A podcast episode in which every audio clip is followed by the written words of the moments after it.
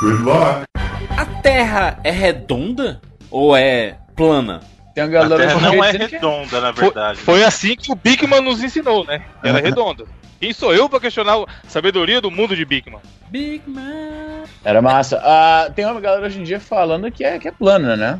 Eles não acreditam, Izzy, na, na viagem espacial e essas coisas? Você vai dar trela pra louco? Eles acham, eles acham que existe toda uma conspiração, entendeu? Globalista, sei lá, pra dizer que por algum motivo a ONU, as grandes organizações, a NASA, todos esses grandes governos, eles estão escondendo pra gente o fato de que a Terra na verdade é plana. Eles promoveram essa versão mentirosa, com qual digamos. intuito? Com qual, qual sei. intuito de evitar Não que as sabe. pessoas saibam que a Terra é plana? Se a Terra for plana, a água escorre no final, assim? Não, porque existe, eles falam que existe toda uma, existe uma barreira de gelo ao É redor do pizza- planeta. É uma pizza com borda recheada da Terra. Exatamente isso, exatamente isso. Uma pizza com borda recheada.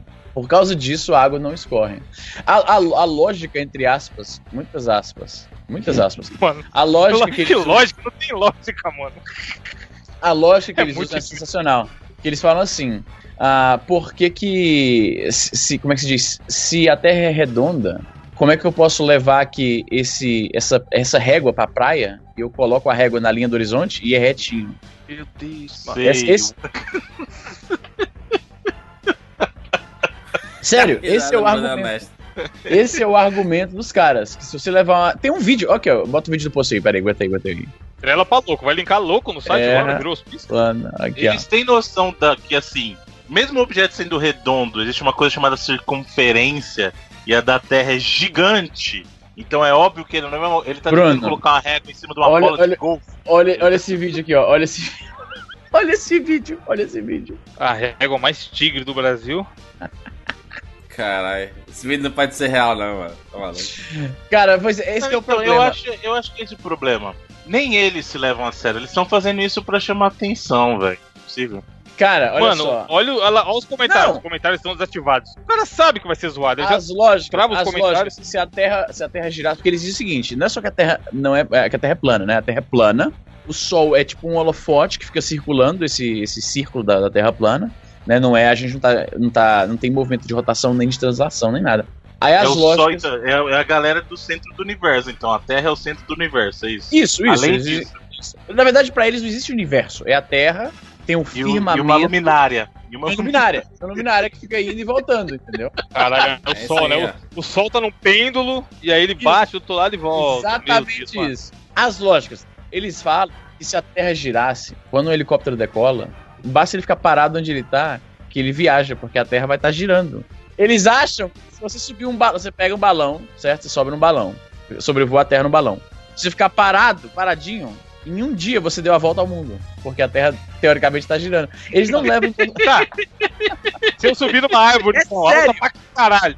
Calma aí. Aí eu olho no, no horizonte eu vou ver o Easy. O Easy vai me dar um tchau, já que a Terra é plana? Sim, eles na dizem, lógica dele. Eles dizem que o motivo pelo qual isso não- acontece é porque, ah, porque o ar, ele dissipa a sua visão e você não consegue chegar tão longe. Ah, é que nem o, a desculpa do Playstation lá, usava o fog pra dar Isso, uma então, a gente, a, a gente na vida real tem draw distance, então, é isso? Isso, isso, é o draw distance. Ah, por isso, se eu subir aqui no meu, no meu, no meu apartamento, eu não consigo dar tchau pro, pro, pro Jurandir, porque o draw distance não chega, entendeu? Entendi. É a neva do Ah. Silent Hill cobrindo tudo. É, entendi. Pior que eles falam isso mesmo, cara, eles acreditam nisso mesmo, eles realmente pensam que se a Terra girasse, você podia. Tipo, eu dou um pulo, como a Terra gira muito rápido, eu devia parar no outro quarteirão, porque a Terra girou embaixo de mim. O Hulk. Ignorando o fato que existe inércia. Quando você pula, você já tá na mesma velocidade que a Terra. Então você acompanha tudo isso. A atmosfera também tá acompanhando o giro com a Terra. É por isso que você sobe num balão, a Terra não aparece girando embaixo de você, porque você já tá se movendo na mesma velocidade. Cara, mano. Você não...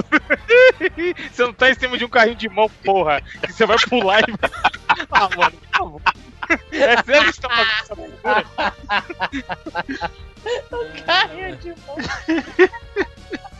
O cara, mano.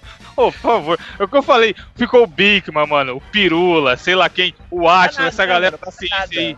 A vida inteira estudando pra caralho, tá ligado? Explicando. Aí chega vagabundo louco e a gente tá aqui comentando sobre isso. Puta que pariu. Mas é a turma que jogou muito War na, na infância, que acha que aquilo ali é um, é um tabuleiro, mano. É um tabuleiro de, de War, e é plano ali, e é, é isso. Imagina se jogasse o War. Acho que a, a, a justificativa deles é assim, né? Se for jogar o War real, tem que ser redondo o tabuleiro. Não, pior que eles, eles usam argumentos assim mesmo, que, por exemplo, eles falam que. Sabe a bandeira da ONU? Ah. Uhum. A bandeira da ONU ela é vista como se fosse do Polo Norte, né? E aí todos os países do mundo estão circulando no Polo Norte. E a ideia do designer era para que nenhum país fique como sendo o centro, nenhuma, nenhuma projeção do, do mapa mundi aparente que está centralizando em um país ou em outro, né? E aí o que, que eles dizem? Eles dizem que isso é uma pista que a ONU tá dando pros, A mesma que tá tentando a esconder mesma, isso, a o mesma fato que tá da tentando Terra esconder. ser plana. Exatamente, a mesma que tá tentando esconder. Mas é sério isso, macho? É tipo. É sério. Não, não, não é zoeira, assim, não? Tipo assim, ah, é foda isso É lógico que é, mano. Ninguém pode acreditar nisso de verdade, velho. Não tem Não, como. eu, sei, eu sei que a crença é uma parada doideira, assim, sabe? Mas é porque tem tanta coisa comprovando já, cientificamente falando, sabe? Que. É que eles descartam qualquer existência de objeto no espaço. Porque, por exemplo, a gente tá cheio de satélites. Se a Terra fosse plana, em algum momento a gente ia parar de ver a face da Terra e ia ver o ladinho, assim, a moeda. Então não faz sentido esse negócio que estão falando. Mas eles falam que é tudo fake, não existe nada disso, não Exato. existe nada. Não existe satélite, não existe foguete, não existe nada. Então ela- a Terra ela gira que nem um peão pra essas pessoas. Eu acho que eles falam que a Terra nem gira, cara. Né? O que eu não entendo de verdade é por quê. Porque existem, por exemplo, existem conspirações que falam que o homem nunca foi à Lua. Aí você entende o porquê que os Estados Unidos gostariam de fazer se passar por isso, Tem um por pouco causa mais da guerra um armamentista, pouco blá blá mais blá. sentido. Exato. Agora, por que alguém vai esconder o simples fato da Terra ser plana? Porque, na verdade, seria até mais fácil. Se a Terra fosse totalmente plana, não tivesse gravidade, não tivesse inércia, não tivesse nada na vida. Ah, tem isso, eles falam que não existe gravidade também. Caralho, É é, sério. o quê então? É A sério. Terra tá a- voando o pra que- cima. Então por que, que o objeto cai da tua mão se não existe eu gravidade? não lembro a, a- eu não lembro a lógica que eles usam. Porque assim, todo o argumento. A Terra é um foguete voando rápido pra caralho pra cima. E aí, por isso que quando a gente pula, a gente volta pra baixo. Galera Cara, tá eu não sacanagem. lembro, eu não lembro o argumento exato que eles dizem, mas porque é o seguinte, A Terra é um elevador, na verdade. É, subindo eternamente, tá ligado? As coisas isso. não caem, é ele que sobe, ela vai subindo Exato. direto. Caralho, faz sentido, hein, Izzy? Eu acho que a gente, acho acho que a gente pode dar um voto de confiança pra essa galera, mano. Eu acho, velho. Eu acho, eu acho. O que acontece é o seguinte: que rolou é o seguinte. Eles dizem que. Porque, porque todo o modelo científico que a gente entende que descreve o mundo, ele é bem consistente, né? Então, para que eles ofereçam uma interpretação diferente, basicamente, nada do que a ciência diz pode ser certo, né? Tipo, a, a gravidade. Toda a mecânica astronômica, né? A mecânica. Qual que é o termo para isso? Mecânica orbital e tudo, tudo isso depende de gravidade. Sim. Então, se essas coisas não existem, a própria fórmula da gravidade tem que ser mentirosa. Eles dão um argumento pra explicar por que as coisas caem, só que eles dizem que não é gravidade, entendeu? É loucura completa, cara. É como se ele dissesse que 2 mais 2 não, não é 4, entendeu? É um Isso, outro valor, sabe? Existe um outro, um outro tipo de contagem, sabe? É por aí. É loucura, é loucura. Eles já pararam pra pensar que existem expedições, por exemplo, nos polos e as pessoas já foram pra lá, que segundo eles essa, essa cobertura de gelo que envolve, em algum ponto alguém já passou por ela. Ou é igual aquela. Porque eles falam que na verdade não tem, a parede de gelo é super alta e ninguém nunca subiu, né? Isso é um dos argumentos dele. Aí eu pergunto, e os aviões? Ninguém nunca viu também quando tava passando de avião, como é que a pessoa não saiu da borda? Porque tem uma limitação que nem um mundo de jogo aberto, mano. Ele você pensa que é- é mundo aberto e chega no final. Ah, a, re- a gente tá no Under the Dome também, tem a redoma lá. É isso. Exato. Tem ou não tem? Não, eles, eles falam, eles falam que tem uma parede de gelo gigante Isso, circulando tá. no planeta. Caraca, Mas Game e of como Thrones. ninguém nunca viu num avião, por exemplo? Porque existe um acordo, existe um acordo entre todas as, as empresas de não passar perto dela. É sério. Mano, é o o cara, o, seu- o cidadão civil comum, nós aqui, eu, Juras, o Bruno, o Easy, pode entrar no link do Easy lá da Gearbest, comprar uma câmera, uma GoPro velha da vida, amarrar num balão qualquer que o cara comprou e soltar a desgraça da câmera e ver. Não, precisa, não tem como, não tem como a NASA, Mas a o GoPro, Obama, assim, a GoPro, ela é comprada, né? Ela é comprada. comprada pela de Terra Peixe é Redonda, uma mano. visão justamente dessa galera pra Pois é. Cara, não adianta, não adianta. Sabe por quê? Ó, não adianta você usar nenhum argumento. Porque eles estão nessa crença não por questões racionais, mas por fé mesmo. Cara, A grande maioria dessa galera da Terra plana também é, é cristão fundamentalista, então não tem de usar a lógica com Mas, ele, entendeu? olha, olha essa foto aqui, essa foto. Tá- Mas tá- tá tem qual é que é? Deus, Deus da É, Terra então, eu não plana? Ele também. Olha, porque- olha, olha isso daí, ó. Olha isso daí. Eles acham que o prédio ele fica reto. Assim, eles falando so- sobre a Terra redonda, né? Se o, ele estiver no centro da Terra, o prédio tá reto. Se Uhum. tiver um pouquinho pro lado assim, já tá 75 graus. Depois 60 graus. É Os assim de. Santos, já, ó. Não, você não tá, você não tá interpretando essa, essa imagem corretamente, Juras. Que essa imagem Ah. diz o seguinte: se o planeta girasse e fosse, e fosse plano, você seria jogado pra longe. Sim. Né? Porque você tá na borda, a força, o, o angular momentum é mais forte na borda do que no centro. Você bota no centro, ele vai ficar só rodopiando. Você bota na borda, ele tá girando mais rápido, né? Então, a força de atração que mantém tudo colado no chão seria muito forte nas bordas para impedir que as coisas saíssem voando. Então, comparativamente, assim, para construir prédios na, na Terra desse jeito, teria que fazer assim, quanto mais perto da borda, mais inclinado ele estaria, porque a força ainda te, te mantendo perto do chão tem que ser então fortíssima, porque senão você saia voando. Ah, pô, os caras têm razão, Entendeu? velho. Agora eu É, achei a prova agora que eles precisavam. sentido. Agora foi. Porque agora eles falaram que parou de girar. A torre de Pisa era da época que a Terra era plana e Pois girava. Aí e aí ela girava. parou de girar, não precisou mais fazer os prédios daqui. E aí eles tiraram as outras pra que não ficasse, né, pra... Muito pra- na cara. Isso, exatamente. Mas esqueceram de tirar a torre de Pisa até hoje. Exatamente. Exatamente. Ficou. Essa aí passou batido. O pessoal Tá, tava tá, isso, chegou, no, chegou lá no... Exatamente, chegou lá na galera que faz a Cara- logística. Ah, deixa essa porra aí por embora, né? Ninguém vai perceber, não. O cara me pega uma régua e mede o chão, mano. Assim, gente, mas isso. É, tá aí, tá a prova da Terra plana. Não, tá a prova que existe engenharia, né, mano? Não é outra coisa, não. O cara mede o chão, mano. É De novo, cara é olha, vou mostrar que a Terra é de plana, vou medir o chão. Aliás, pessoal terraplanista, eu vou, vou dar um exemplo pra vocês do nosso mundinho de videogames aqui. Você sabia que a bola do videogame ela não é redonda? Ela é construída por polígonos que são objetos que têm forma ângulos retos? Sabia What? disso? É. A- Ou você a acha que a bola? bola é uma bola lá? É uma Polígono, textura, cara, cara, é.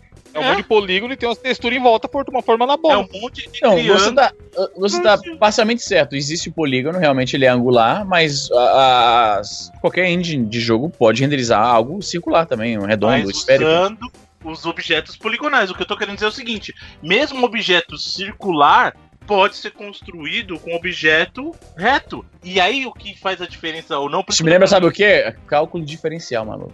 Vai- Aí o jumento tá achando que é igual colocar uma régua em cima da bolinha de golfe. Só que a gente tá falando da Terra, que é um objeto que tem uma circunferência enorme. Então é óbvio que se você colocar a régua animal, não é a mesma coisa que você colocar em cima de uma bola. Porque a circunferência dela é tão grande que vai existir. O ponto de, de diferenciação de ângulo dela não vai ser tão grande. Ela, ela alterna, sei lá, 0,00001 grau a cada quilômetro, cara. Não tem como você fazer isso. É animal. É que bagulho idiota, velho. Por isso que não vale a pena, não dá nem pra tentar explicar nada, porque se o cara chega ao ponto de levar uma régua pra praia, esse cara não dá pra, não dá pra explicar nada pra ele, cara. Pode crer, né, mano? Que a gente tá discutindo como. com um cara que leva a régua pra praia, tá ligado? Ah, você vai falar o quê, mano? Esse cara de tem- levar, ele sei tá lá, além- mano, uma Ele farofa, tá um além de refri. ser alcançado, mano. Ele tá além de ser alcançado. Eu, eu acho que de verdade nenhum desses caras acredita mesmo, é, é só pela zoeira. Eles fazem Acho que só é pra, pra irritar E, mesmo. mano, cara, ele falou que um dia ele ia fazer a trollagem maior que a da Coreia. É essa porra aí, mano. Ele tá deixando aí, o dia que eu baixar por ele, ele vai chegar e falar: Aí, peguei vocês todos, eu que inventei a Terra plana. Certeza, cara. Mas tem uma, tem uma comprovação aqui que é. Não dá pra, pra ir contra. Não dá pra refutar. É Não irrefutável. Não, não dá pra refutar. Tom semitom. Tom, tom semitom. Eu já ia falar, nem com a guitarra? Nem com a guitarra. Olha tom, só. tom. Que se. Quando, quando chove. É. Que porra é? Isso, isso que é o complicado, mano. Não dá pra saber quem, tá fal... quem, tá... quem fez essa imagem falando sério e quem, quem tá zoando. Não dá pra saber. Mano, não link pra comentar uma aí pra você ver aí o bagulho. Chu- a chuva na terra plana e chuva na terra redonda. Quem está certo? A impressão deles é Aí pergunta. uma de uma bacia, mano. Se chover, vai se fuder todo mundo, morrer afogado. É só uma pergunta. Esse pessoal terraplanista aí, eu tenho uma dúvida. O céu existe de verdade ou não? A gente olhando pro céu são as estrelas ou alguém colocou, tipo, um, um plano? Não, a minha pergunta é: onde é que eles acham que as nuvens de chuva ficam, né? Assim, se é lá perto do sol, sabe? Assim, se é muito longe da Terra, sabe? Porque Ninguém sabe. Ninguém nunca vai saber, ninguém sabe. pra chegar, meu mas, filho. mas, ó, você- vocês homens de pouca fé. Não tem aquele filme lá do Jim Carrey Show de Truman? Sim. E se for Sim. um grande show de Truman? Não, mas eles, é isso que eles pensam. Eles pensam que é isso mesmo, que as estrelas não são estrelas, são, são luzinhas que estão lá em cima. Ó, galera mostra, mostra todo dia. Alguém acorda, liga o sol, liga o mar pra fazer as ondas. Acho, deve ser muito doido viver assim, né, mano? Puta merda, imagina o cara. Pensa a logística, mano, dos caras administrar a porra do planeta inteiro, tá ligado? Mano, o cara, o cara. Esse cara, ele não vive no mesmo. Me diz um negócio, me diz um negócio. Me diz só, só- uma pergunta rápida. Você, você olha, você olha o, o- mundo ao seu redor e você vê o governo sendo eficiente dessa forma? Jamais. Nunca. Se fosse o governo científico, caralho. Mano, é muita cretinice, vai se fuder, não dá não. Pois é, eu não, eu não sei qual é esse governo que eles estão vendo que é tão eficiente assim. Entendeu? Que consegue essas coisas, que faz um plano e sai direitinho, não fica superfaturado, não dá, ne- não dá merda nenhuma. Que, que governo é esse que eles conhecem? Não, e o pior é que assim, isso é uma, é uma conspiração global e tem país que não consegue lidar com um pedacinho de terra aqui e eles vão concordar. Não, mas esse da terra plana, gente, todo mundo biquinho É. calado. Fechou? Fechou. O cara da Coreia, caralho, tá participando da mesma parada que a gente. É. Tá, Nisso, ele- eles, eles. Não, é porque é tudo um teatrinho. Tudo, eles fingem que se odeiam, mas na real eles são tudo. Tá entendendo? Tão tudo. Tudo tudo brother. eles estão tudo brother. Nisso aí existe um consenso perfeito. Essa é a turma que não acredita no. é, acho que nunca vão acreditar naquela parada lá da lua, né? Vão dizer que é sempre Ah, do psh, nem, fu- nem fudendo. porra, não existe. Não, eles não acreditam nem que existe a lua como a gente pensa que ela. ah, A gente pensa, né? Como a gente sabe que ela existe. Tipo, pra eles Não, é o que eu lua- falei, pelo menos o da Lua, o da Lua, o, cara, o pessoal que tem a teoria ainda, ainda tem aquela questão da guerra, da corrida armamentista tal. Tem, tem alguma razão, por mais idiota que seja, existe alguma razão. Agora essa da Terra só ser plana é só pela zoeira. É a ONU tá, tá de, de, de conchavo com a galera só pela zoeira. É, porque não tem, não tem propósito. Não tem propósito prático nisso, cara. Não tem. Não, se o pessoal ficar sabendo que a Terra é plana, mano, vai ter revolta, vai ter passeata, vai ter gente na Paulista. Não vai, não dá, velho. Tem que ser. Homem prova a teoria da Terra plana usando apenas uma régua. É inacreditável isso.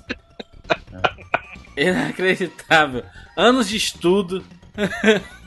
o cara me prova com a régua. Porque ninguém, ninguém, Ninguém pensou nisso. da- dos antigos pensadores até hoje, ninguém pensou nisso, cara. Imagina. Só o espertão aí. Só, só a mãe dele teve filho esperto. O resto é todo mundo trouxa. Ai, Tudo bem. Vambora. Eu sou Júnior de Filho. Eu sou o Easy Nobre? Eu sou Evandro de Freitas. E eu sou o Bruno Carvalho. E esse é 99 Vidas.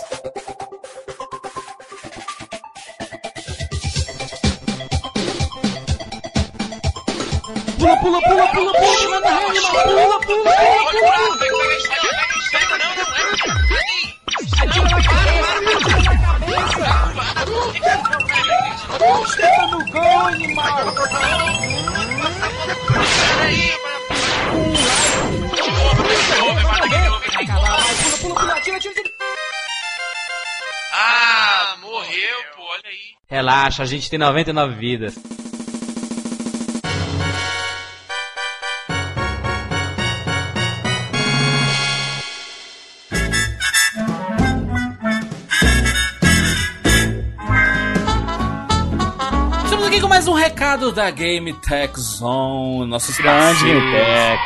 Bruno, você esteve Sim, senhor, hein? nas novas instalações da Batcaverna da Game Tech Zone. E aí, Bruno? Como é o negócio? Tony. Olha, Jurandir, vou te falar que o negócio é sensacional. O espaço gigante, gigante. E eles já botaram logo de cara o pessoal lá pra, pra trabalhar, uma área nova, casa nova. E o mais bacana, Juras, é que pra quem tá acostumado já com o endereço antigo, não muda nada. Vai andar um quarteirão pra frente e chegou, cara. É na mesma rua, na mesma rua que era ah, o endereço antigo. Andou um quarteirãozinho pra frente, vi- olhou pra esquerda, achou a casa laranja na cor da Game Tech Zone. A nova casa da, da Game Tech Zone foi feita pra ela, assim, cara. A loja Esse tá é o melhor espaço. tipo de mudança, né? Que você muda no Sim. quarteirão. Eu já fiz uma mudança uma vez que foi literalmente pra casa vizinha. É um espaço todo deles. E, e para quem sabe, a gente já falou aqui, eles têm tanto o espaço da loja quanto da assistência técnica. Óbvio que eles ainda estão organizando os outros espaços, inclusive espaços para novidades que virão por aí. Não só isso, a Game Tech Zone aproveitou o momento pra inaugurar o seu canal lá no YouTube, que vai mostrar é, o dia a dia, né, da assistência técnica, né, os pepinos que eles passam pra tentar resolver, solucionar os problemas dos clientes e na frente deles. levando essa informação para a internet. Então, lá no canal do YouTube deles, lá no Game Tech Zone, eles começaram uma nova série chamada Por Dentro da Game Tech Zone e eles mostram lá o dia a dia dos técnicos arrumando ali. Então, assim, não só agora os clientes podem ver é, a transparência dos serviços da Game Tech Zone, mas também todo o público da internet. Para você que sempre foi curioso, cara, é sensacional, é, é muito legal. Ele discutindo os temas tecnicamente, é bem, Isso é bem da hora. legal. Isso é da hora. É que nem. Sabe o que isso me lembra? Jurassic Park. Que os caras entram lá no negocinho e vai mostrando como é que são feitos os dinossauros no Exatamente. Mas É é, easy. A Game Tech Zone é o Jurassic Park do É o Jurassic Park de videogames. Videogames. É isso, é exatamente isso. Só faltava um vidro, assim, sabe? Fechando Sim, a parte técnica pro isso. pessoal ficar assistindo de fora, assim, sabe? Ah, e, e o, e o mais interessante, você pode se inscrever no canal, tem link aqui na postagem. Tem um vídeo específico que ele está. Que ele tá na. é, tem, tem vários videogames assim que ele mostra os problemas e as soluções que foram feitas pra. Pra consertar esse- esses videogames. E é, é, é bom ficar ligado no canal da Game Tech Zone, porque se você é interessado nessa área de tecnologia, né, de conceito de videogames, Se o cara ouve 99 Vidas e não curte tecnologia, eu tô muito surpreso. Ele baixou por acidente. Não, não, mas especificamente a parte de conserto. Se ele é interessado, ele gosta de desmontar ventilador, liquidificador e consertar e tudo mais, irmão. O momento é esse porque a Game Tech Zone vai liberar no seu canal novidades sobre o curso de assistência técnica em videogames Caralho, específico deles. Exatamente. Inclusive, esse dos espaços novos, um dos espaços novos que eu falei, é justamente o espaço de sala de aula. E é muito legal, cara, porque eles, eles fizeram um espaço lá, montaram um espaço com bancada, então todas as aulas terão, óbvio, a parte teórica para você estudar, mas em todo o curso terá aplicabilidade prática. Você vai fazer o curso, um aluno lá por bancada, fazendo concerto efetivamente de videogame, cara. Muito bom. legal o espaço. Em janeiro de 2018, é, iniciei a primeira turma.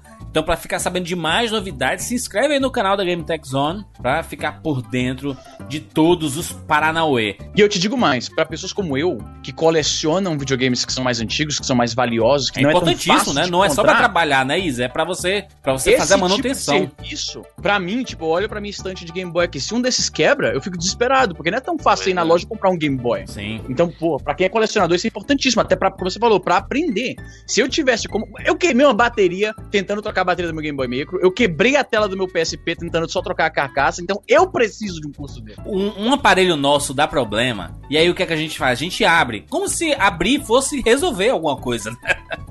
Não resolve nada, né, mano? Aí, pro- aí não, vida. piora, porque agora tava, tá- não tava funcionando e era pelo menos um, um, uma- um pedaço, um negócio coeso. Agora ele continua funcionando e são 20 pecinhas na mesa do computador. Separado. Exatamente. E mais, né? Bruno foi lá na Game Tech Zone, ver o espaço novo e tudo mais, e saiu com a sacola, com nota fiscal, com garantia de que, Bruno? De um PlayStation VR. Pra Olha gente? aí! Um peso de papel gigantesco. O Ju- Bruno, o. Juras, ele fala das paradas que ele nem usou, mano. O Bruno só pegou por causa dos minigames da Plus. Então, aí é que tá. Eu vou dizer a verdade pra você. Pra quem estava em dúvida porque não queria comprar jogo, o melhor momento pra pegar o PlayStation VR é agora, porque a Sony já tem uns dois meses, ela está dando os jogos de VR na Plus.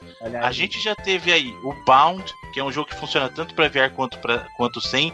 O Rush of Blood, que é da mesma galera do Until Dawn. Outra, a verdadeira experiência de Resident Evil aí, o pessoal que achou que Resident Evil Ah, voltou pras lá, origens de terror, é no VR, meu amigo. Aí você Ah, vai ver, pode jogar de fralda aí, tem muita gente. Inclusive, um grande abraço pro nosso amigo Alex aí, de novo. Você- Não conseguiu. Ele, ele confessou pra mim que ele não consegue jogar Resident Evil no VR de tanto medo que ele ficou, cara. Muito bem. Lembrar que também Durante todo o mês de novembro ainda está rolando a promoção lá dos 5%. Sucesso lá na GameTechZone.com.br. A Black Friday ocorre na GameTech Zone durante todo o mês de novembro, rapaz. Tanto no site quanto na loja. E mais, o cupom 99 vídeos é quando você seleciona lá o produto, aí vai lá, bota no carrinho, aí lá tu coloca o cupom, né, para ganhar o seu descontinho do sucesso demais. É isso, gametechzone.com.br, link aqui na postagem para você ir pro, pro episódio número 2 lá que mostra mais a fundo a parte técnica de consertar os videogames na GameTech Zone. E eu ouvi falar que vai ter uma coisa bacana em dezembro lá, hein? Não sei. No final de Aguarda. semana de dezembro aí, hein? Hã?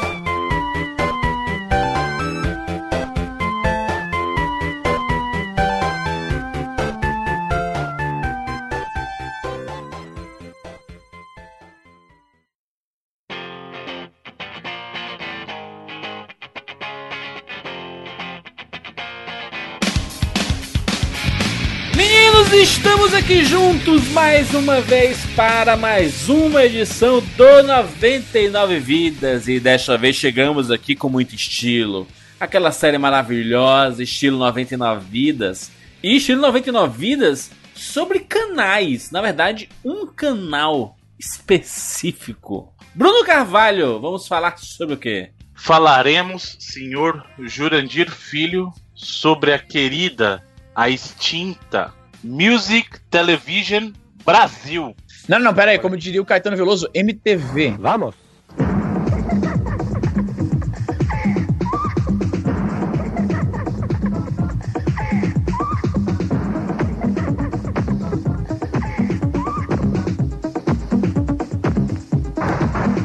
Te vejo na MTV. Legal. Legal, legal. Eu quero a minha MTV. Te vejo na MTV. Eu quero minha MTV. Eu quero minha MTV. Te vejo na MTV. Te vejo na MTV. MTV, a sua música favorita. Demais. Non-stop. E mais. Clássicos MTV. Fúria Metal. Disque MTV.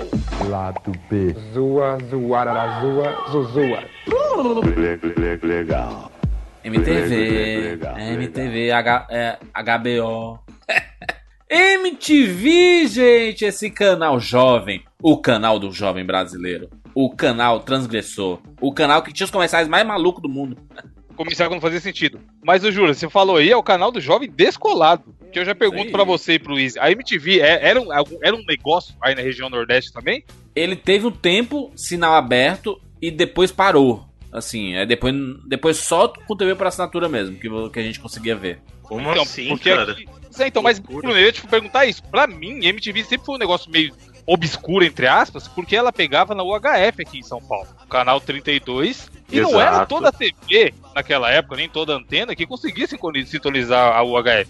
A gente tinha até a Band só, que era o 13, eu acho. 13. E tá- uhum.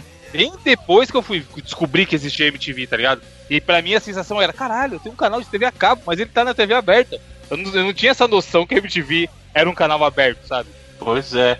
Era a, como você falou, Evandro, muita gente, até as TVs antigamente não tinham os canais acima disso, né? Exato. Aqueles canais que a gente apertava o botão de cada canal aí daquelas TVs, ou mudava, girava o. Seletor, O- porra, você primeiro o TV era um Vai chegar Mas- no 32 como com aquele Não seletor? tinha como, né? Era fisicamente impossível naquela época.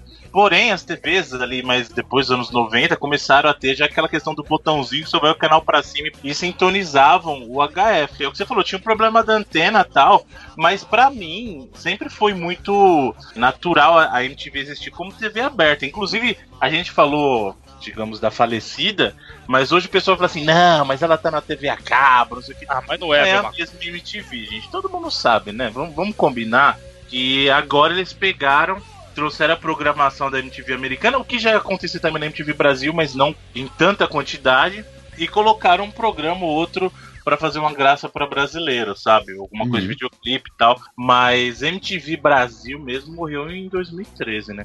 A MTV em si era sinônimo de videoclipe, né? Videoclipe de bandas, né? E. Pelo menos no começo era. Ela começou no geral, isso, né? Ela começou a era meio que o canal que os artistas brasileiros tinham pra transmitir os videoclipes, né? Não tinha. Antes disso a gente tinha programas isolados na programação de outras emissoras que nem eu lembro muito do Clip Trip, que era um programa só que passava videoclipe, sabe, de, de alguns artistas. O Fantástico, mano. O Fantástico, ele tinha, tinha as estreias no Fantástico, sabe? Os clipes do Michael Jackson. Porra, né? pode O crer. Michael Jackson estreava no Sim, era um Fantástico. né? negócio, né, cara? Era um evento, cara. Cara, sabe um programa que era legal pra caralho do, do- da MTV? Era o Data Clip. Vocês lembram do Data Clip? Sim, que ele passava o clipe e ficava passando informação. Info- Era tipo você assistir o clipe e ler a Wikipédia do clipe ao mesmo tempo. Sim, esse era maneiro pra caralho. Antes da gente começar a falar do- dos programas em si, só pra ex- exemplificar aí, porque, assim, vo- vocês de São Paulo, do, do Sudeste e tudo mais, que receberam a MTV na, na TV aberta, eu não sei se o Easy chegou a pegar a época da, da TV aberta em, em, em Fortaleza, a MTV. Porque foi um fenômeno, as pessoas só falavam disso, era a, a- molecada adorava e não sei o que. E aí, do nada, parou. Sim, aí sumiu. E não, não, não tinha mais o canal. E aí, só assinando, quando eu, eu- eu fui ter, ter TV por assinatura em casa, foi ali mais próximo do final dos anos 90, ali 97, 98, foi que eu tive, eu, eu fui ter acesso novamente à MTV, sabe? Porque eu passei realmente um tempão sem, sem saber o, o que era essa, essa MTV que todo mundo falava. Mas aí eu acho que aí foi mais por questão do sinal Pode do ser. que por questão de concessão de TV. Porque assim, a MTV ela era do grupo Abril e a Abril tinha uma concessão de TV aberta, não era uma Uhum. TV a cabo, né?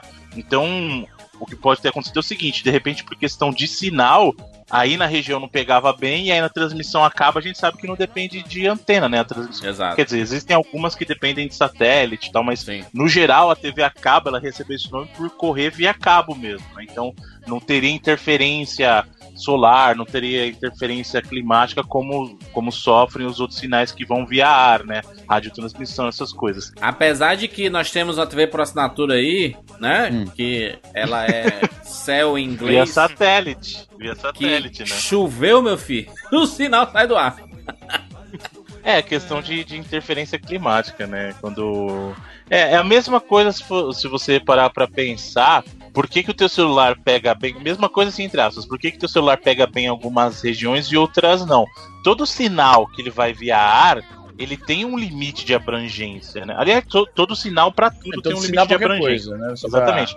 Mas esses que são sinais que percorrem, as suas ondas percorrem o ar, a, a extensão dele é bem limitada, porque você tem perda desse sinal, né? Quando vai via cabo, por exemplo, você tem Mas- uma perda, mas- mas, a é, perda é menor. Tem uma perda também, mas é menor, é verdade. Exato. Fibra, por que, que o pessoal fala tanto de fibra? Meu Deus, fibra não tem perda? Tem, mas a perda da fibra é milésimos de perda de um, de um cabo de cobre, por exemplo, sabe? Porque aí eles falam que a luz, a fibra é toda preparada para refratar a luz, tal, tal, tal. Tem uma série de, de elementos de física aí no meio que tornam ele um meio de transmissão melhor.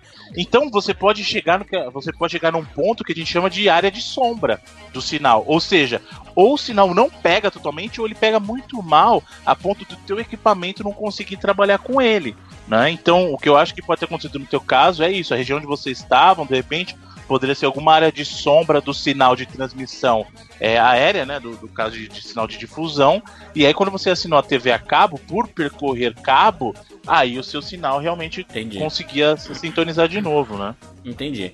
Mas, falando aqui da MTV, vamos nostalgiar, né? Com essa, essa TV que fez parte da adolescência de muitos nós, da juventude de muitos nós. Porra, muito, e tinha cara, como, cê é. E tinha como objetivo, né, Vando, de pegar exatamente essa turma, né? Dos 17 anos, 16, 17 anos ali, a turma chegando na fase adulta e era descolada, tinha programas sobre sexualidade, tinha programas sobre os mais variados clipes, programa de viagem, tudo mais. Tudo que a Multishow é hoje era a MTV. Ah, não, mas a 90. MTV era bem mais legal, mano. Porque a MTV foi ter humor bem mais pra frente, tá ligado? Com o Hermes Sim, e. Renato e tal. O Adnet. A- No começo mesmo era muito música e comportamento, né? Os caras, eu até ouvi uma entrevista com o Thunderbird, um pouco tempo atrás. Caralho, então E- ele vai gerar muito figura. Ele tá vivo ainda? Como é que é? Cara, Tá. Figuraça, ele tem canal no YouTube, tá aí. Todo mundo hoje em dia tem canal no YouTube. E ele conta que a MTV era uma loucura. Que, os, que o apresentador chegava e falava, aí, e se a gente fizer isso, isso e aquilo? Aí os caras, beleza, faz aí. Eles não tinham essa, essa parada de ser engessado, sabe? Como a Globo é. Cara, imagina o nego na Globo, por mais pica que ele seja, nem o Luciano Huck consegue chegar na Globo, ter uma ideia e, a- diretoria aprovar e falar, faz aí. E lá ele conta que eles tinham essa liberdade de, de produção do que, que foda-se. Ele fala que um dia ele teve vontade de gravar no Rio Tietê. E os caras, mano, vai lá, demorou, você precisa de quem pra ir com você? E aí ele foi fazer uma matéria, apresentar o programa na beira do rio, tá ligado? Porque sim, porque ele queria. Então era um canal que passava muito essa ideia de experimentação. Eles tinham essa, como o Bruno falou, é do grupo Abril, mas eles tinham essa liberdade de falar, vamos fazer tal coisa. Então tinha Luau MTV, que era aquela Verão, Verão. MTV, puta, Exato. é muito bom. Porra, era. Porra, Luau, os Luau, lembra Luau? Tudo, né? Tudo é, mudava, mu- mudava a programação. Ficava uma programação meio temática da praia, sabe? Cara, era. Muito bom. Era um canal, como eu falei, o Disque MTV.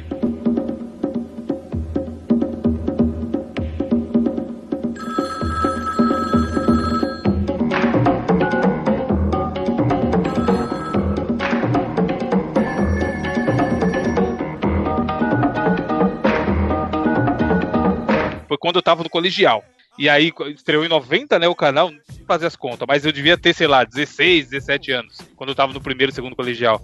E, cara, era um negócio, assistir o Disque MTV, ficar torcendo e ligar pra Muito pedir o bom. clipe. Não, tipo, mano, eu ligava pra pedir o Porra, clipe do Blink. li- Pra quê? ligar pra pedir.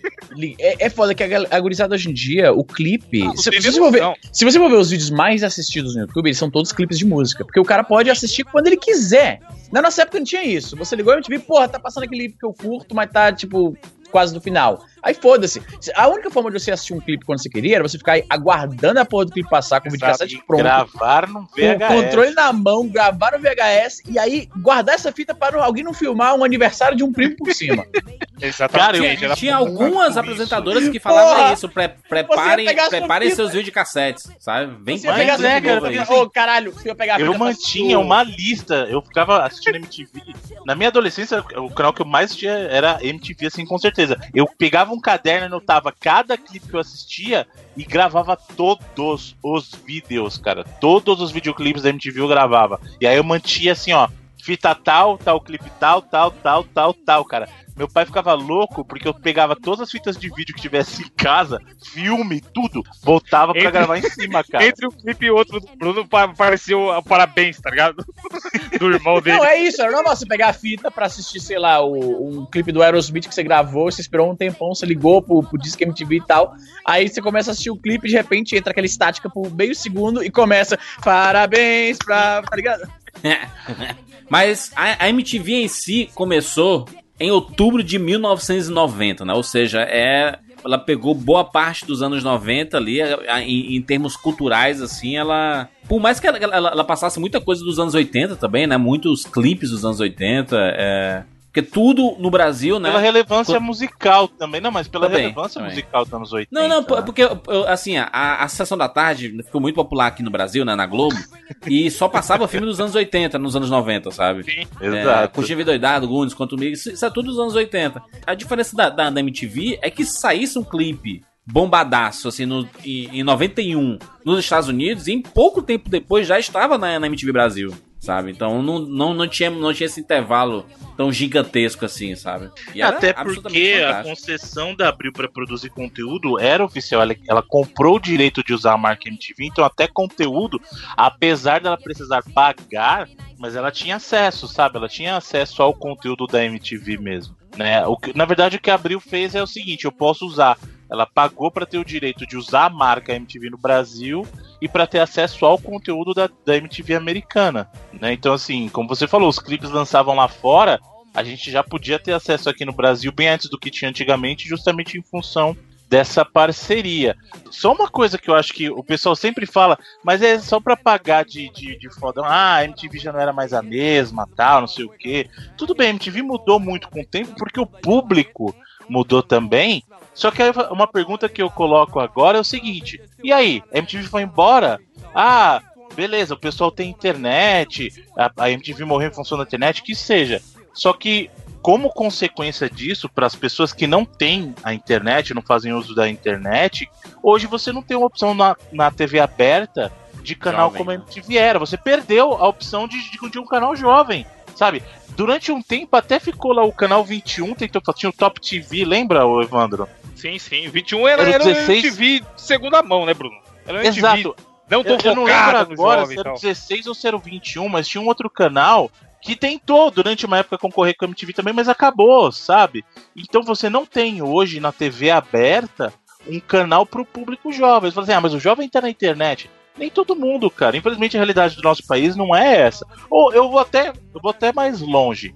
E se você, ou um de nós aqui, ou os nossos amigos que estão nos escutando, quiser assistir um programa desses da MTV ou uma programação diferente na sua TV e você não paga a TV a cabo, você não tem opção, cara. Não tem. Então, bem Mas, ou Bruno, mal, Hoje em dia o jovem mudou. A gente jovem, Jurandir com 15 anos, é diferente do cara de 15 anos Com certeza. dia. sim, sim, Eu mas o entendo que que você é disse que no assim, Brasil o acesso à internet é difícil, é limitado, mas, cara, no mínimo um Moto G bosta pré-pago o cara tem. E aí tá ali caçando Wi-Fi pra assistir YouTube. Cara, foi, foi, não adianta negar, foi o que matou a MTV, foi o YouTube. Porque isso que o Izzy falou, a gente tinha o, o Fantástico, pra te mostrar o clipe, e depois a MTV. Eu mesmo gravava fitas e fitas igual um louco, e eu tinha um sistema de edição rudimentar que eu pegava um videocassete emprestado de um amigo, aí eu falava, hum, nessa fita aqui tem o clipe do Guns que eu gosto. Aí eu passava só o clipe do Guns pra outra fita nova. Aí, tipo, eu ia editando, tá ligado? Pra montar a minha fita dos clipes que eu gostava. E era um trampo do caralho. Hoje em dia, mano, é o, que eu- o Spotify, mano. Eu escuto o que eu quiser com um clique, tá ligado? Não tem por que alguém. Mudou. O consumo de, de, de conteúdo de entretenimento mudou, não tem como. Aí nem se a MTV fosse pro YouTube, eu acho que não, não funcionaria Não, atualmente. isso, isso aconteceu é, muito. A própria MTV tentou virar, trazer, tentou trazer a internet pra dentro da TV. Eu só vou fazer um adendo rapidinho no que o Wander falou, porque ele me lembrou de um negócio muito legal. Pra você ver como, como a gente é. A, quando a gente é criança, a gente tem uma imaginação fértil pra caramba e a, e a- e a limitação é a mãe de todas as invenções. Quando eu devia ter meus, sei lá, meus Isso aqui era 13 pra necessidade. 14 anos. É necessidade. Não, a necessidade é a mãe de todas as invenções, né? Mas o, o que acontece é o seguinte, ah, eu devia ter lá meus 13, 14 anos, estava fazendo um trabalho pra escola, trabalho de inglês. E aí, eu na minha MTV. cabeça, aí, aí eu queria, não, na minha cabeça, eu queria fazer um filme. Eu queria fazer um filme, vai vendo. E óbvio, Você quer fazer um filme na sua cabeça? Como assim? não, na minha cabeça, o meu projeto seria fazer um ah, então filme. você queria fazer um filme, porque eu queria na minha cabeça. é uma redundância. Você Tá queria no bom. pé, no meu pé eu queria fazer um filme. Vai, No Bruno. James Cameron. Vai, Tá vai, bom. vai, vai. E aí o que aconteceu? Na época, eu já jogava videogame, óbvio, e eu gostava pra caramba, e aí eu inventei de fazer uma adaptação de Resident Evil. Caralho, pouco ambicioso. Não, vai, vai vendo, vai vendo só. E aí, óbvio que você não tem recursos pra fazer. Então o que que eu fiz? Eu analiso que, pelos né, recursos. aí, aí o que que eu peguei e fui fazer? A gente pegou a casa de uma amiga nossa, todo mundo colocou a roupa mais parecido que pudesse da, da Stars. Mano, como eu queria ver isso. É exatamente. Sabe Cadê, o que é Bruno? pior? Cadê, o YouTube? Já pôr o YouTube pra nós? Sabe o que é pior então? Sabe o que é pior? Eu tinha essa fita até alguns anos atrás, cara. Porra, Bruno! Eu preciso, eu acho que eu não sei se eu tenho, porque eu fiz dois filmes, tá? Eu fiz o 1 e o 2. Vamos É, financiar essa tecnologia aqui, gente. Eu vou, eu vou ver se eu encontro, porque eu acho que pelo menos o 2 eu ainda tenho em VHS aqui, eu só precisaria converter, cara. Mas- Teve, tan- tanto que chamava, pra não chamar Resident Evil, o que que eu fiz? Eu chamava de Seeds of Evil, que na verdade eu peguei influenciado pelo Turok, né? O nome do Turok 2 lá, o Seeds of Evil. E aí, ó, se liga, a gente fez a filmagem e tudo por recurso. Eu lembro muito disso porque numa cena a gente tinha que atirar. E a gente com a arminha de brinquedo, e como não tinha como fazer pós-edição de áudio, vídeo a gente conseguia nesse esquema que o Evandro falou. Porque aí o que, que eu fiz? Eu peguei todas as fitas de filmagem, peguei dois videocassetes e os cortes de direção ia fazendo assim. Pegou a fita 1, passou, isso entra no filme. Vai pra fita 2, e aí vai, sabe, de um videocassete pro outro.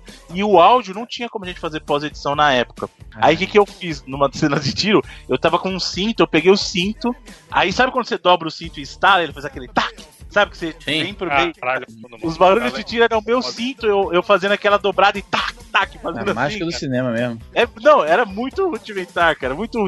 E aí eu lembro que depois eu peguei as aberturas do Resident, tanto do, do 1 e do 2, pra dar uma incrementada na parte de zumbi. E aí eu ia pegando o feed de vídeo do PlayStation, passando pra uma da- dos, dos VHS pra depois passar os cortes pro outro, cara. Ah, não, pra ficar mais tinha que ter filmado a tela da TV, cara. Caralho.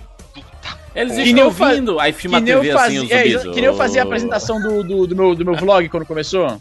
Que parecia Sim, do uma cena Mario, do, né? do Mario. E aí Mas, eu não eu- tinha. Não mas, tinha. mas, Bruno, qual o sentido em relação à MTV aí? O que foi isso aí? Foi Não, um- foi porque ele um falou lápis? que ele fazia as fitas, ele fazia a edição dos vídeos. Aí eu Entendi. lembrei desse negócio da edição porque eu fazia isso com, usando dois, três videocassetes, entendeu? Compreendi. Gente, vamos falar aqui dos programas clássicos da TV. Vamos falar dos VJs antes. Acho que os VJs naturalmente. VJs, olha o clássico, hein, mano? Era o per... No disco Porra, MTV? seriam os, os DJs da MTV, os youtubers daquela época? Fato, com certeza. né? Cara, é Com bem, certeza bem próximo disso mesmo. O, ele trabalharia na MTV facilmente hoje em dia. Teve Tanto várias, que oh, teve teve várias A Marimun, né, que trabalhou muito tempo na, na, na MTV, hoje ela é youtuber, né? E, e Cara, famosa, teve, né? várias, teve várias personalidades da internet que, que trabalharam na, na MTV nessa, nesse período aí. No período 2000 e pouquinho pra cá, antes do- da extinção da MTV, justamente porque aquele papo que ela tava tentando trazer a internet pra TV, a gente viu muita coisa. A própria Marimun, na época que ela foi pra MTV, ela já era famosa de internet, né? Acho Sim, que do Fotolog. Fotolog. Fotolog, exatamente. Então chamaram a Marimun justamente por ser uma celebridade de internet pra tentar levar esse público pra lá. Então a gente teve esse período sim de, de personalidades, celebridades que foram pra MTV pra tentar atrair o público de internet, mas antes disso o caminho era o contrário. Muita gente ficou famosa em função da MTV e aí as outras emissoras, os outros meios vinham tirar da MTV, cara, essa galera. Exatamente. Vou dar o exemplo aqui do Disque MTV, né? Que era diário, né? Eram os 10 clipes mais votados pelos telespectadores e eles, eles tinham que, que ligar, né? Tinha um telefone que ficava passando lá durante toda a programação. E aí chegava à noite e tinha lá o top 10. Aí, Normalmente era Backstreet Boys, é, Britney Spears. Ali no final dos anos 90, meu irmão, só, era só Clássico isso. demais. Só dominava isso. E, e era assim: começou com Astrid Fontinelli, né? Maior sucesso. Aí ela foi substituída pela Sabrina Parlatore. E o Disque MTV dessa sexta-feira tá começando agora, já entrando no final de semana, que maravilha, hein? E hoje quem tá fazendo aniversário é o Michael Monner, que tá fazendo 50 anos. Ele era guitarrista da lendária banda Steppenwolf, que fez um grande sucesso na segunda metade dos anos 60. E quem também está fazendo aniversário hoje é o cantor Huey Lewis, está fazendo 46 anos. E ele é da banda que também leva o seu nome, o Huey Lewis and the News. E essa banda emplacou vários hits nos anos 80 nas paradas americanas, como por exemplo Stuck With You. Antes da gente começar a nossa parada, vamos ver um pedacinho do clipe dessa música, olha só. Porra. Um clássico. Só, só lembrando que a Astrid foi a primeira pessoa a aparecer na transmissão. Ela que abriu as transmissões da. MTV, cara. Oi, eu sou a Astrid e é com o maior prazer que eu estou aqui anunciando para vocês que está no ar a MTV Brasil.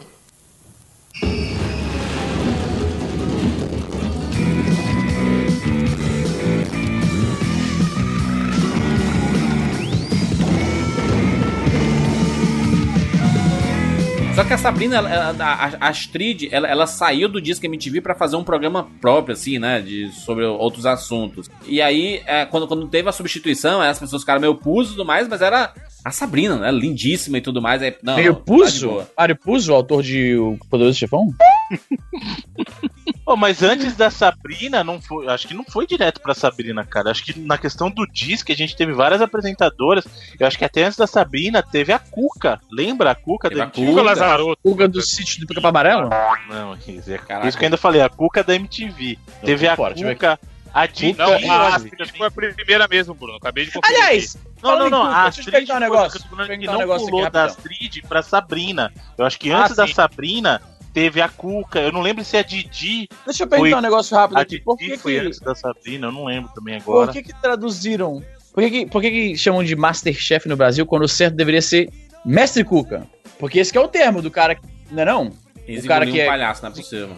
Porque ninguém fala Mestre Cuca, Izzy. Ninguém. Como tinha não é? marca E ninguém chama o Big Brother de Zé Povinho Brasil. Era pra ser Mestre Cuca Brasil. É, então, Vai ser o Big Brother vai ser o quê? Irmãozão. Meu irmãozão. Irmãozão. Brotherzão. Tesão. Mas, mas Bruno, você, você está correto. A Astrid Fontinelli depois foi a Cuca. E aí foi, entrou a Sabina Parlatore, que é uma, talvez a, a, a VJ mais famosa da, do, do, do Disque MTV ali. E do Top 20, né? Que era, eles faziam.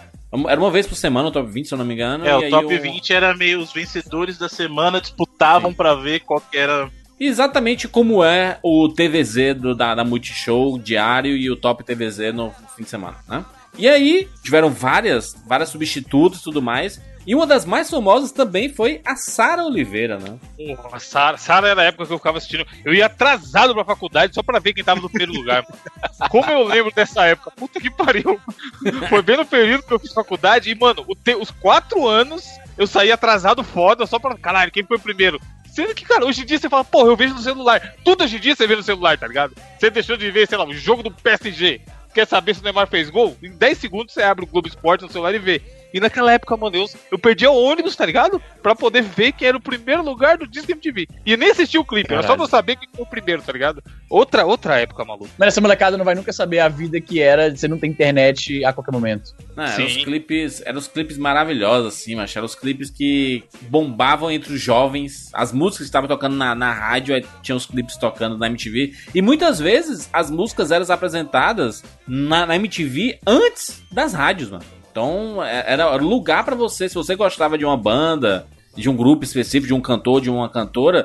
Cara, a chance de, de ter coisa nova, assim, ter clipe dessas pessoas na, no disco MTV era muito grande. Principalmente se, for- se, se forem sucesso, né? Absurda, assim. Porque- Agora, a gente falando de programa, um programa que era muito bom, ah, a gente não falou dele ainda, eu acho que pra mim era o, o, o VJ mais, mais icônico da MTV, que era o Casé Peçanha com seu Ih, teleguiado. Ligado, retornando, vamos fazer uso do precatório para aproveitar os poucos minutos que nos restam para passar um videoclipe. Base, por favor. 011 3871 7034. Alô? Alô? Alô? Alô, quem está falando? Fala, Casé. Fala, indivíduo competente. Conhece o Mário Viana? Indivíduo competente. Qual videoclipe você gostaria de assistir? Ih, agora me pegou, hein? Peguei, hein? Pegou. Vamos lá, vamos. preparado pra essa pergunta. Tá bom, vamos dar algumas sugestões pra você. Sabe o que eu queria ouvir, Casé? Aquele clipe que você sempre sugere, é detetive, detetive? Detetive. eu não sei o que é isso aí, eu queria saber. Comunidade Ninjitsu, certo? Ponto para a seleção brasileira encostando no placar. E falou, Base. Al- Alô, um momentinho, estamos numa confabulação legislativa aqui. Alô, Base. Yeah. Falou detetive, detetive, Base. Tudo bem? Certo, como você chama, meu rapaz? É Marcelo? Marcelo, você está falando aonde? Tá no Morumbi?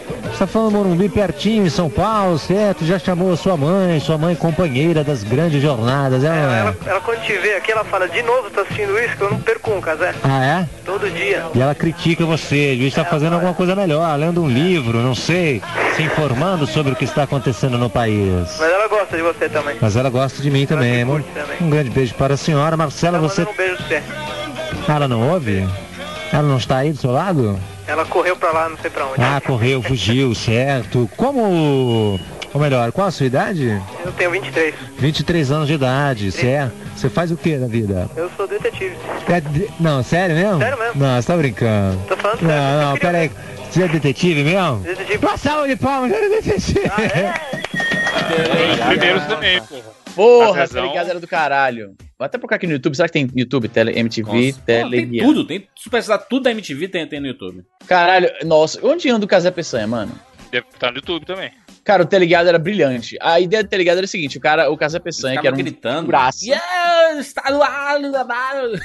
Falava Mano, o Casé, ele tava, ele tava numa, numa- num cenário que simulava uma nave espacial. né? Exato. E, aí, e aí as pessoas ligavam e pediam clips.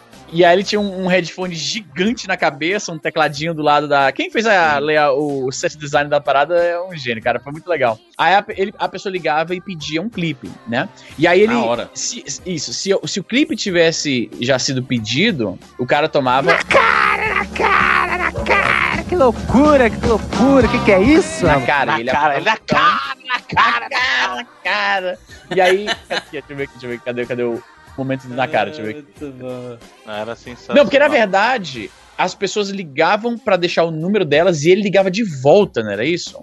Exatamente. Eu acho que tinha uma coisa combinadinha antes, assim, pros clipes. Porque, meu irmão, Porque não, não era digital o negócio, né? Mas pra isso. Não, mas é por isso que ele ficava enrolando. Não, mas juras, é por isso que ele ficava enrolando. Mas ele As tava pessoas- enrolado, é. Ele ficava enrolando pra caralho, isso que era o legal do programa. As pessoas ah, ligavam pra lá pra. é como se fosse concorrer a receber a ligação do cara. Tanto é que ele ligava pras pessoas e às vezes a pessoa não tava lá, às vezes ninguém atendia, às vezes tava ocupado e ele ligava pra próxima, né? E aí quando alguém atendia, alguém falava: olha, você está interligado, MTV e tal, peça um clipe, né? E aí o cara tinha que, ele, na hora de supetão, pedir um clipe. Só que se o clipe que ele pediu já tivesse sido tocado, ele tomava na cara. Sim, Enquanto a galera da produção saia correndo atrás da fita pra passar, ele ficava enrolando o cara, pergunta, fazendo pergunta, tipo, jogando o papo fora, entendeu? E era legal porque também rolava um placar que demorou um tempo pra entender, que ele fazia o placar do nacionais versus internacionais. Que nacionais é quando o cara pedia um clipe de banda nacional, e internacionais quando pedia um clipe de uma banda estrangeira. E, Easy, o, o- a câmera, a câmera era solta, né? E o cara ficava fazendo 360, sabe? Ficava girando. Não, é, o cara ficava vindo e era, era muito louco, cara. Deixa eu ver aqui o. Casezão carecaço, muito bom. Não, ele filmava Excelente. fora do. Ele filmava fora do. do como é que se diz? Do enquadramento. Do, do enquadramento. Ele filmava, assim, a galera lá na, na- na produção, às vezes. Sim. Era um programa descolado. Descolado, casé, casezão descolado, careca, que foi pra Globo, ficou nas geladeiras 500 anos. Porra, a Globo fazia é. isso, né, cara? De contratar a galera foda, boa pra caralho, e falava, ei, não vai fazer mais nada não, fica aí ganhando dinheiro. Sabrina, a Sara Oliveira, todas foram pra Globo, viu? A própria Astrid foi tudo pra Globo. Porra, o Adnet, mano, que é um dos caras mais picas do humor brasileiro, demorou pra engatar o Tá No Ar. Ele foi pra é. Globo, ficava fazendo... Tá no ar bem eu tá depois, ali. né? Já, já é bem, bem. Sim, porra. Não, na verdade, o. Adnet só teve exposição mesmo em função. É a galera que teve exposição em função da MTV. Aliás, a Globo era campeã de tirar o pessoal da MTV pra botar na geladeira, né? O próprio Casé passou por isso, porque o de ele falar. começou. Acabei de ele falar, começou. Não, Acabou calma, de falar isso, Bruno. A idade chegou Calma. forte, hein? calma, velho. O Eu Casé. tava vendo, ele, tá- ele tava assistindo o programa do Casé aí, ele mano. tava... Não, mano. Ah, sapato, O a Casé conferência tava mutada. O Caselli teve duas passagens pela MTV. Ele teve o período pré-Globo, que foi quando ele fez lá o Teligado e tal, aí ele ficou lá. Aí a Globo chamou, botou ele pra fazer um programa tipo do Serginho Grosman na madrugada, que não deu em nada. Tanto que depois ele voltou. A mesma coisa aconteceu Sim. com o Marcos Mion. Se vocês lembrarem, o Marcos Mion. Ele, ó que engraçado, o Marcos Mion, o que que era? Ele tinha vindo da Globo já pra ir pra MTV, porque ele tinha feito aquele seriado do Sandy Ju, da Sandy Júnior lá. Sim. Né? Aí ele judeu, né? isso, aí ele começou naquele esquema, foi pra MTV, ficou super famoso, estourou por causa do. Piores clipes do mundo, meu filho. Michael Jackson abrindo a porta, favela. Quem vem gravar na favela? Só o Michael Jackson. Começou a parada. Olha, chamou na xixa o policial. Michael, eles não ligam pra gente.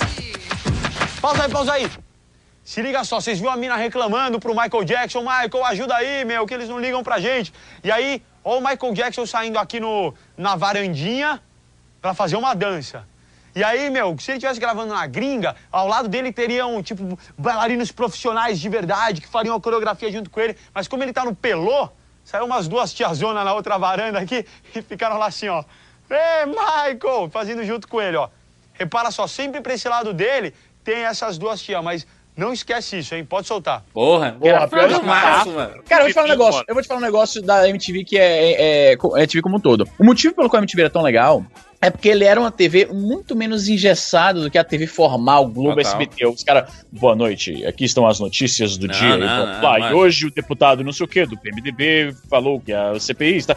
Enquanto na MTV era os caras loprando, era a câmera louca do, do, do teleguiado, os caras não Fundo chegavam- verde, fundo é- verdezão, sinistrão. Fundo verde, com palhaça. Pô, o Piores Clipes era genial, mano. O Piores Era Clipes genial. era basicamente. cara, com o cavalinho, mano. Caralho! o cavalinho, qual era o cavalinho do. Pé de pano, pé de pano. É de pé de pano. Porque é o seguinte, a MTV ela foi meio que o precursor do que a gente tem hoje no YouTube, que é pessoas como eu e você falando groselha no- de uma forma assim, um formato muito formal, sem uma parada muito, né? Era, cara, é foda, mano. Era muito legal. Olha só, o, pi o clipes do mundo, o, o Marcos Mion, ele pegava o- os clipes mais zoados, assim, né? Não é aqueles clipes fodões, assim, os mais zoados, com produção mais tosca, pra analisar, né? E aí ele parava Mano, e o aí Supla, mostrava. ele voltou à relevância por causa do pior script do Por mundo, causa cara. do. Exatamente. Papito, né? Que era o que o Max Mion fazia, né? Toda hora. Bota aí Papito, assim aqui, ele ó, e o aquele pior script do mundo. Cadê aqui, ó? Foi, Ah, ele Tem o da voltou- Pamonha, o clássico. Ele- Nossa, da Pamonha. Não, o, o- ele caiu no ostracismo, o Supla, aí ele voltou na época do Casa dos Artistas do Silvio Santos, lá o reality show, e aí nessa vibe, quando ele lançou um disco, ele lançou o disco lá, o Charada Brasileiro dele, e aí o, o Mion foi lá e pegou essa e começou no, no- criou aquela coisa do papito, cara, é, é incrível. Mas tem um. Tem um eu, eu, eu tô vendo aqui um clássico do pior script do mundo, que é. Já sei, Pamonha, Ele- Pamonha. Não, não, não. Ele, ele a- analisando Mama África do Chico César. E aí tem um momento lá que uma menina, tem mó galera assim, e a menina tá atravessada, mano. Cadê, cadê, cadê, cadê? Cadê o link? Cadê o link? Quero link. Esse vídeo é maravilhoso. Pior script do mundo, Marcos Mion fez história, porque ele, ele dava zoada numas coisas, mas que ele achava, era massa. Devia ser, o momento de investigação devia ser muito foda, assim, sabe? Pra encontrar todas as bizarrices, né, que tinha, assim. Teve até uma época do Piores Clips, quando o Marcos Mion saiu, que o João Gordo ficava fazendo, mas não era, não era tão legal assim. né? É, esse, esse período que teve que ele saiu mesmo não ficou tanto que ele, vo- ele foi mais um desses casos, igual o Caselli voltou, né? Ele saiu da MTV, depois, três anos depois, ele voltou, e foi ele que, inclusive, inaugurou essa coisa dos programas de comédia na MTV. Ele teve aquele Exato. quinta categoria, que era uma evolução do Piores Clipes do Mundo, aí ele começou a fazer aquela coisinha de trazer o stand-up, a comédia de improviso pra dentro da MTV. Colocou toda essa turma aí, né? O Adnei, ele que, ele que apresentava, né? O Comédia MTV. A Dani Calabresa, o Fábio Rabin, né? Que a gente conheceu depois no Pânico, né? Que ele aparece no Pânico. O Paulinho Serra. Essa turma toda Sim. era do Comédia MTV, né? Exato. Mas é um negócio bem mais recente isso, né? Não era, não era... É, aí foi já de 2005, né, pra cá, nos, foi nos últimos 12 O- anos. Vocês lembram do Rock Go? Seu Ronaldão tá correndo com ela no pé direito. Johnny MC chegou na marcação, cruzou, rasteiro, tocou. Tiozão do churrasco não conseguiu o corte. Sorte dele, hein? Tiozão do churrasco parado aí na frente da bola. O goleiro, veja assim, ele olhou para um lado, botou a mão pro outro e a bola foi para um terceiro. Que beleza é a trigonometria. Sempre que a bola é mal passada, o tiozão se recusa a fazer o corte. Mas o tiozão é, é um, é um jogador que coloca o coração de frango na ponta da chuteira. Isso a gente não pode negar. dúvida. Bola tocada no meio de campo, de muito longe, arriscou, correu, bateu no pau, nas costas, no gol! Não entrou. Não, não entrou, não entrou, não. Não, não. Como assim? Que bonito, que alegria, que beleza, veja o chute, cruzou todo o campo, acertou a trave, as costas de Volney.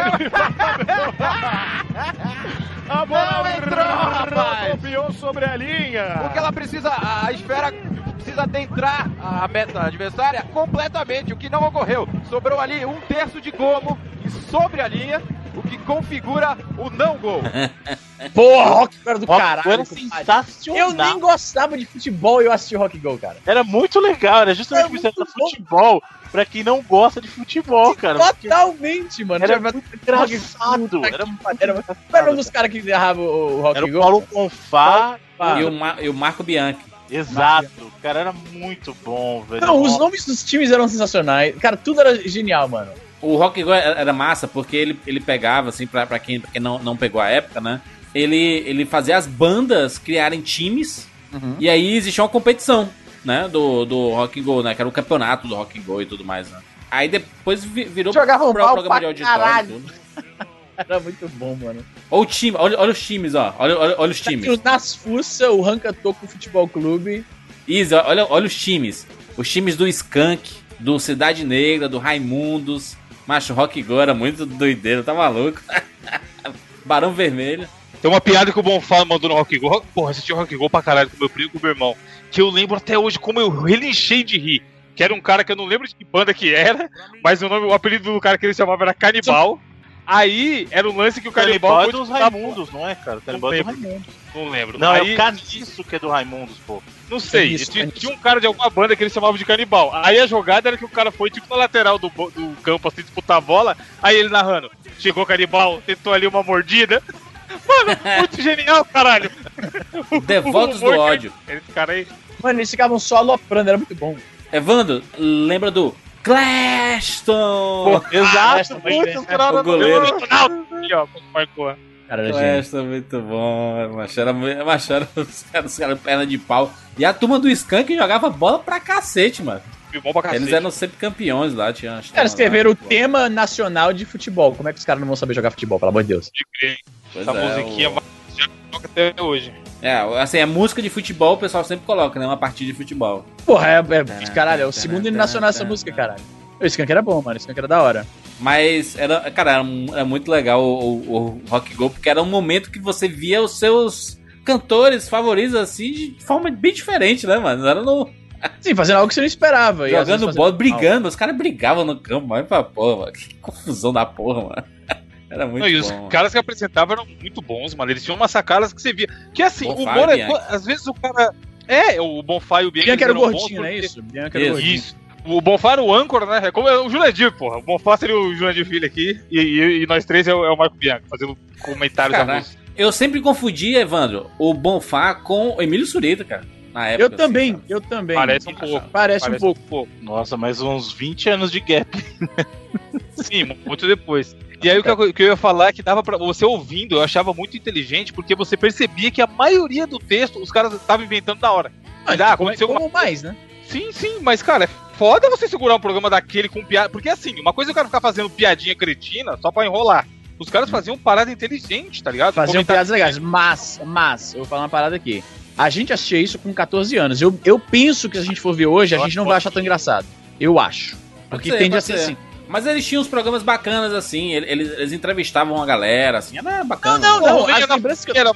As lembranças que eu tenho são excelentíssimas. Tipo, como eu falei, eu não gostava de futebol e assistia. O que eu tô falando é o seguinte: é, é muito comum a gente ir rever algo que a gente adorava, e aí, quando você revê, você vê que não- Tá, não tá, agrada mais normal. igual. Dá até até medo de rever o Rock Go, porque eu lembro Natural. tão. Mano, aqui, ó. Não, mas eu acho que a situação o- continua sendo engraçada, porque os caras continuam perna de pau. É, é diferente você ver alguma coisa que você tava esperando qualidade, sei lá, um filme, de você ver Rock Go, porque você sabe que vai continuar a mesma palhaçada, cara, não é? A entrevista do Ronaldo no Rock Go, hein, Evan?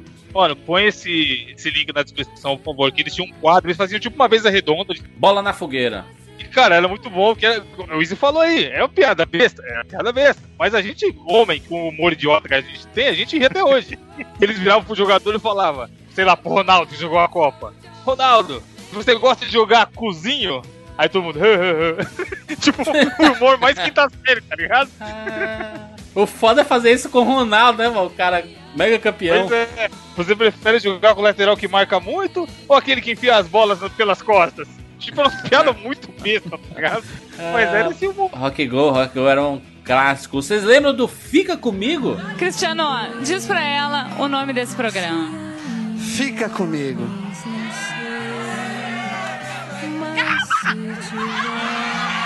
Devagar! Vai devagar!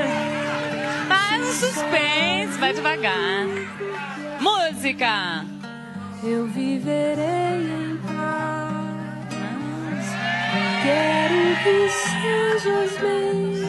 Claro. Programa que- que Lembra? era O de- programa que jogou a Fernanda Lima pro mundo, né? Não, não foi esse. Claro o programa que foi, que jogou que Fernanda foi, Lima foi pro mundo Foi sim, foi o Mochilão MTV, chapa. Que a, Ah, ninguém a- assistiu a- Mochilão, não, beijo, porra. Não, tá beijo. louco, tá louco. Esse Jurandir não é besta.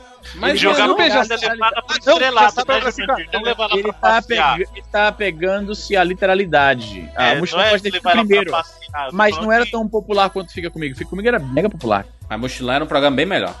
Eu- acho eu que ele fez uma piada, que ela tinha um programa de viagem, por isso que ela foi pro mundo. Não, mas por isso que eu bem besta, Jurandir. Vocês estão aí fazendo TCC da piada foda. Você vê como a piada foi engraçada pra caralho. A piada foi muito boa. Foi tão boa, rapaz. A Fernanda Lima, assim, eu, eu conheci pelo Mochilão. O- Só que, só que esse programa fica comigo, ele ficou muito popular, que ele foi replicado em todas as TVs, né, basicamente. Não, na verdade ele SBT, não é então. original, né, porra? É um programa Não, de não é, namoro. mano. Sim, Pô, o tá, Silvio no Santos- Silvio Santos, exatamente. O Santos já tinha isso aí faz tempo. Mas o, o que eu lembro desse Fica Comigo é- foi uma cena muito icônica, porque teve um menino que quis pagar de engraçadinho pra ela. E aí ele perguntou assim: Fernanda Lima, qual que é o nome do programa ao vivo? Aí ela falou assim, ó, porque ele queria que ela falasse fica ela falasse comigo Fica pra ele. Ver. Aí ela falou assim, fica quieto, tipo, pra ele. Foi muito bom. Lacrada do Twitter, hein? Lacrada do Twitter. hoje em dia, descia o óculosinho e tocava música. né? Mas antes da, que da que é Fernanda Lima se tornar essa a, a queridinha, a gente teve muitas outras namoradinhas da MTV, assim.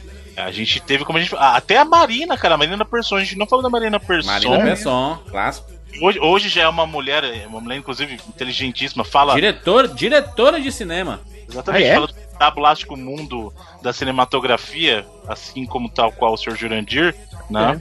E na época, hoje, hoje ela já ela menciona respeitável, mas na época ela era queridinha também. Ela era na primeira leva da MTV, dos VJs da, dos anos 90 ali, eu acho que ela foi a primeira meio namoradinha da galera, porque aquela primeira leva era Astrid, o Thunderbird, o Edgar, o Edgar, Gastão. porra. Edgar é o metido bonitão, não é isso? Da parada? Zeca Isso, Camargo. ele era o galanzinho. Isso, galanzinho. Ele era o galanzinho, e aí dessa primeira leva, as namoradinhas eram a Marina e mais ou menos a Soninha também. Lembra da Soninha? Lembro, que virou deputada, né, eu acho. Deputada. Não, a Soninha é vereadora em São Paulo Vereadora, hoje em dia, né?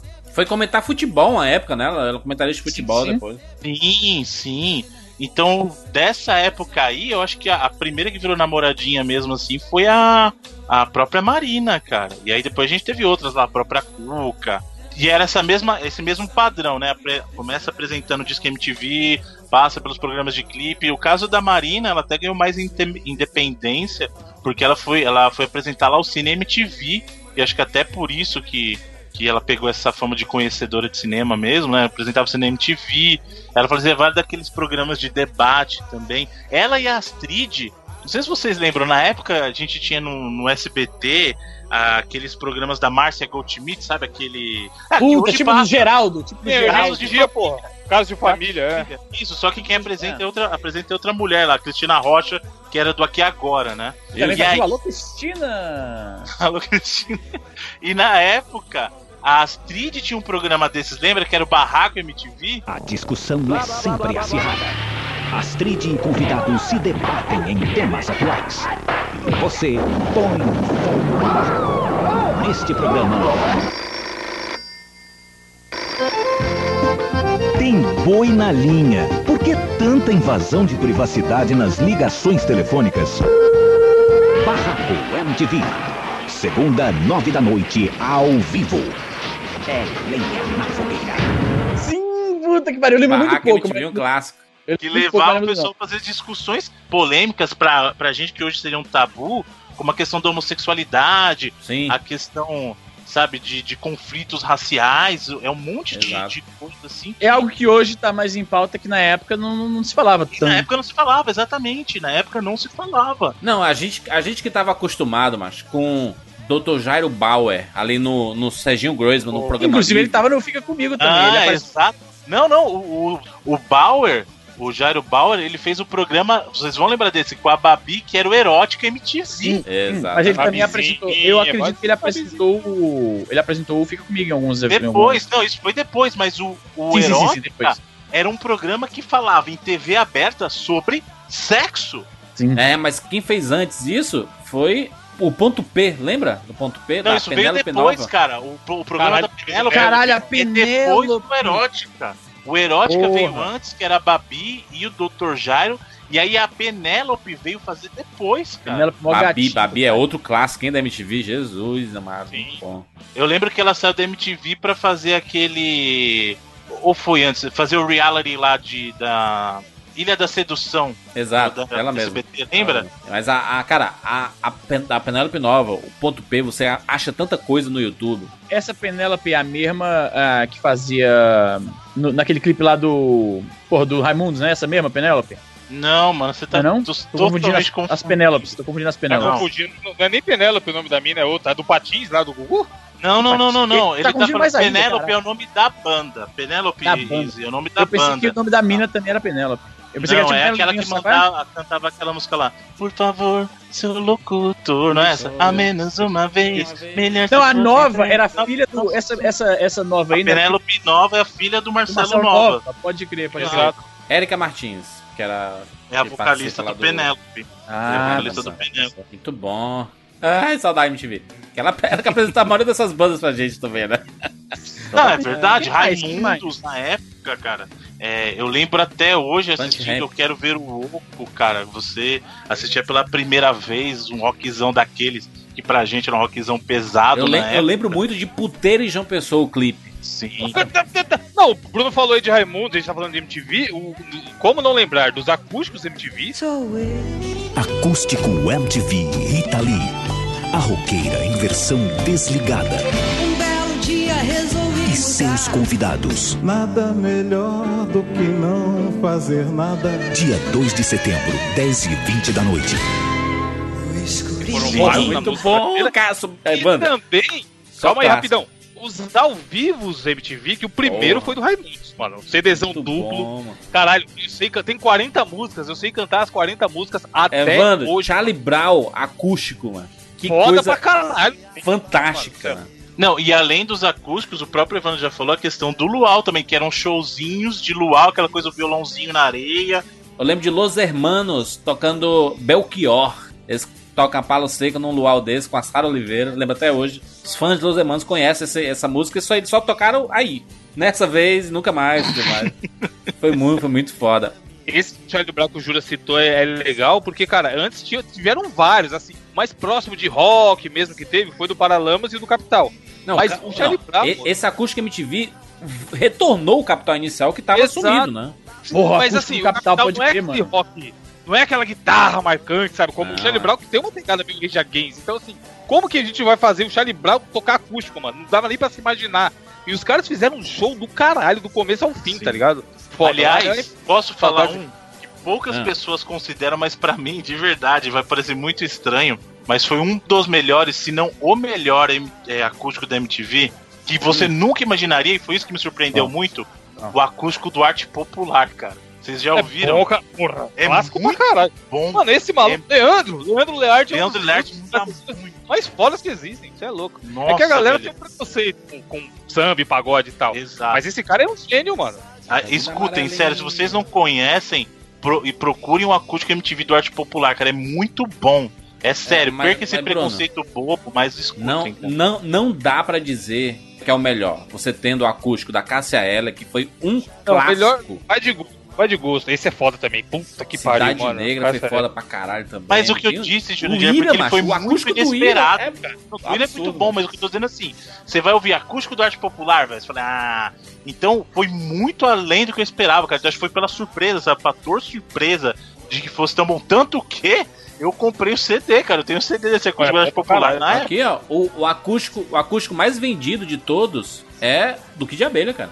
É o mais época, o vendido. Kid de Abelha é muito bom também. Nossa, o Kid de Abelha é muito Se liga, Júlio, coloca na descrição do vídeo aí, esse, esse vídeo aqui, ó. Vocês não vão assistir, não. Quem, quem gostar depois dá uma entrada lá. É uma versão do Leandro Learte, do, da música Magalenha, que é do Sérgio Mendes, outro cara pica também.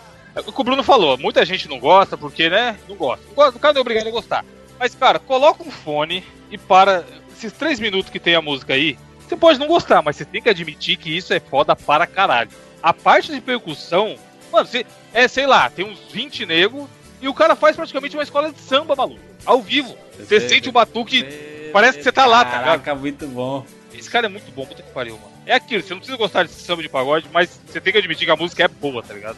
Por, por que, que o, o, o Leandro Learte ele ficou famoso recente, hein? É, o, teve, teve um meme Não, com ele? ele tem Na carreta furacão. ele um sozinho. Não, foi essa Exato, carreta a música da Carreta furacão. Furacão é dele. Carreta Aquela Furacão. música lá do.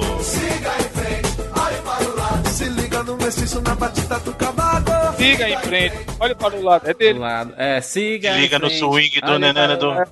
É mama, é alguma coisa, cara. Não é cigana, é, é- tem um nome disso aí, é o. Muito bom, é ele mesmo. Mas, Evandro, lembrança absolutamente fantástica. Os acústicos MTV são maravilhosos. Pô, o acústico do D2. Caralho. Do D2, cara, é muito foda do D2. Lembra? Só musical. É, e é tá legal que ele fazia isso. Às vezes você fala, porra, D2, mano, nada a ver com acústico. Puta show, tá ligado? Todos, Sim. todos. Os caras tinham um- uma produção musical que, velho. Até do Roberto Carlos, mano. Que às vezes a gente fala, ah, é a música da mãe, da avó que gosta de Roberto Carlos. Puta show. Dá pra você colocar e assistir do começo ao fim, tá ligado? A MTV sabia produzir. Vocês já falaram do. A premiação que eles faziam, o VMB? Ainda não. Pô, VB era do caralho, compadre. Era, era a versão brasileira do VMA. Sim, sim. VMB era um clássico, né? Que ele- eles juntavam lá, eles faziam a, a premiação de melhor clipe. É sempre as, as, pros prêmios da, da MTV, né? Melhor clipe, melhor dupla em, em cena, sabe? Aquelas coisas assim, sabe? É, eles davam uma inventada, mas o do começo eram premiações bem tradicionais, né? Melhor clipe, melhor cantor, melhor sei lá o quê. Aí depois começaram a inventar, sei lá, melhor banda, aí escolhia o cara separado, o que era bem cretino, porque todo ano o Champion, a Pete, sei lá, quem ganhava sempre a mesma galera, tá ligado? Pete no vocal, o Champion no baixo e tereréu. Mas, cara, era, tinha muito show foda. Eu lembro de um show do Racionais, que foi na época do Diário de um Detento. Você falava, velho, tá tocando rap. Como o Bruno falou, TV aberta, tocando rap, falando da polícia matando a galera, tá ligado? E a música é gigante. Tipo, a gente nem conseguia conceber que uma música daquela, tão grande, contando uma história, fosse tocar. E os caras fizeram lá, mano, ao vivo, horário nobre, tá ligado? Foda-se. A gente pode dizer, a gente até comentou sobre o Comédia MTV, mas a gente pode dizer que a MTV foi responsável pela onda de stand-up no Brasil, como o próprio Bruno falou ali, sabe? Que tinha o Comédia MTV, que tinha o Adnei, tinha a turma toda, mas o quinta categoria também era, mu- era muito, muito popular, né? O Marcos Mion, Dani Calabresa, Guilherme Santana, que foi lá pro Pânico depois. né, muita galera. ali- Aliás, eu digo pra você que se a gente parar pra olhar mesmo, essa galera famosa de stand-up, tudo passou por ali, cara. De stand-up, assim, não só stand-up, mas de comédia hoje no Brasil, nome grande, passou por ali, cara. Tata Werneck, que hoje tem programa dela lá no Nossa, é. show. O próprio. Dani Calabresa, que tá, tá na Globo Dani faz- fazendo novela aí, Calabresa, o sabe? Essa galera toda passou, passou por ali, sabe? Fábio Paulinho- Rabin, que tá no Pânico, muito bom. Sim, o Fábio Rabin e tal. Então essa galera toda veio nessa leva que começou com o Mion fazendo programa de comédia ali na MTV. E foi essa, essa febre, foi muito grande na MTV, acho que de 2005 até 2010 ali, 2011. Só que antes disso veio a galera que o Easy mencionou, que a comédia de verdade da MTV começou com Hermes e Renato, né? Hermes e Renato em Pedreiros da puta que pariu. Ei, toma cuidado aí, cara. Ô, cara, cuidado com essa areia aí, cara. É, pra lá, cara. Sai fora.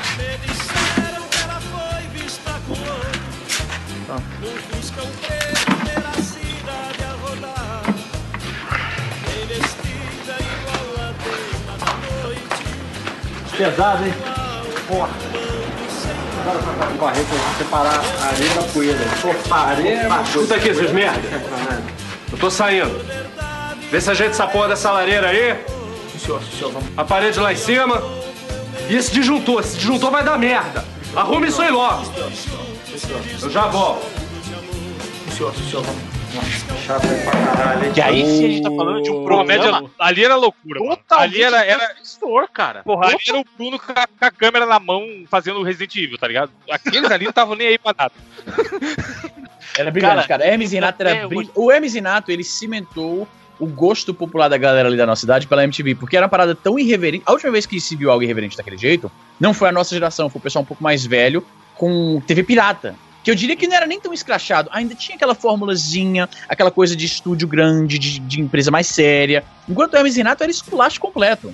Era o pai desses canais todos aí de, de Porta dos Fundos, essa turma toda aí, né? Não, exa Esses eu acho que. Porta dos Fundos, essas coisas de sketch, devem muito ao Hermes e Renato, pela liberdade que tem. O Hermes e Renato não tinha limites, cara. Não tinha. Mano, aquele, aquela cena do, do, do Toninho do Diabo, cara, e o cara com o Padre Quevedo. Desafiando ele. Entorte meu dedo se você és o demônio! Muito bem, caralho. Muito besta, cara. Pô, o, o do Bolovo, vocês já viram a sketch do Bolovo? Que eles fazem tipo, docu- Vou explicar o que que é o Bolovo. Mano. O incrível bolinho de, de carne com ovo, tipo, o cara vai falando é muito. Aí vem a animação deliciosa feita no pente, foda. Aqui, ó, descrição do cast. Bolovo, vai Renato. Não, tanto que Joselito virou meme por causa disso. Aquela, ah, esse cara é mó Joselito, mó sem noção. Por causa de Hermes Renato, cara. Eu- O Hermes Renato, ele, ele- ele tinha uma pegada Cacete e Planeta bem escrachada, não? Era bem, era bem esplachado, Mas era, era mais bem, zoado, bem, bem, bem era escrachado. mais low budget, entendeu? Era menos Mas é porque a limites. gente não valoriza o Cacete e Planeta. O Cacete e Planeta fa- fazia um negócio não, muito... ninguém tá desmerecendo, cara. Não tô dizendo isso, mas em TV aberta, Jurandir, você não tinha essa liberdade Sim, nunca. não tinha, não tinha. Não, aqui, aqui era sem freio, mano. Os caras tinham um personagem chamado Palhaço Gozo, mano. Na TV aberta. o- não, é, a zoação que eles fizeram com, com o carnaval, que o, nome do- da escola era Unidos do Caralho a Quatro. Exato, cara. No, no Hermes e Renato, Evandro, tinha Massacration.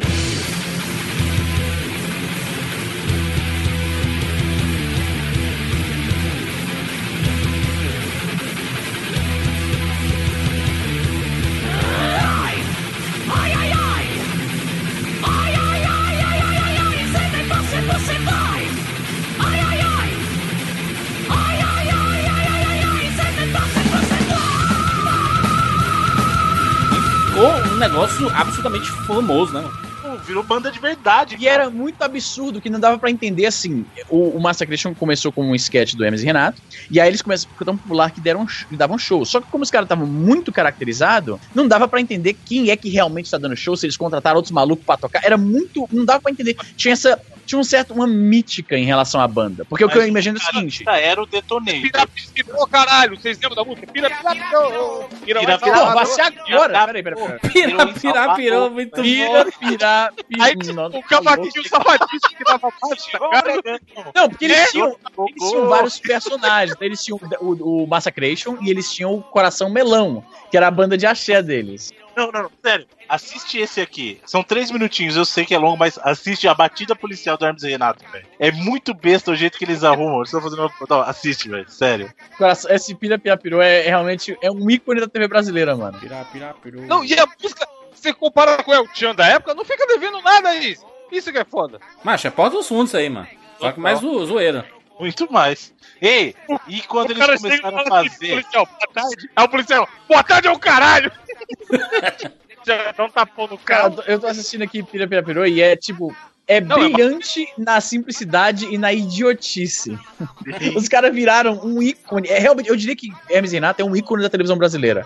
Entendeu? E feito com tão. com muito menos a expertise, com muito menos budget, entendeu? Muito menos um orçamento. Hermes e Renato é o nosso Chaves. Os caras não tinham recurso nenhum. Era no texto e nas sacadinhas, tá ligado? Tinha, tinha um quadro, mano. Tinha um quadro chamado Robocop. Que, que era só isso. Era um cara que era, era, era uma sátira do, do Robocop. Que esse, esse cara não deu certo na polícia. E aí ele passa a vida inteira é, tomando cachaça. E aí ele, ele chega no bar pra tomar cachaça e ele leva o copo. Aí por isso o nome é Robocop. Mano, tem um. Cara, e o Telaclass? Lembra do Telaclass? Então, eu não vou demorar demais porque eu tenho outros compromissos, entende? Tá beleza, Edson. Vamos agilizar o negócio aí porque eu tenho que levar esse carro pra marcar o campo de futebol, entende? Vocês sabem como é isso, não sabe? Vocês gostam de futebol? É. Tá aí o cal, ó. Aí, ó. Tá aí o cal.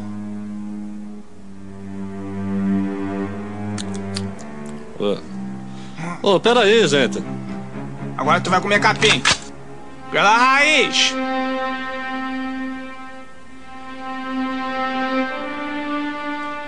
Tu queria comprar todo esse cal com isso?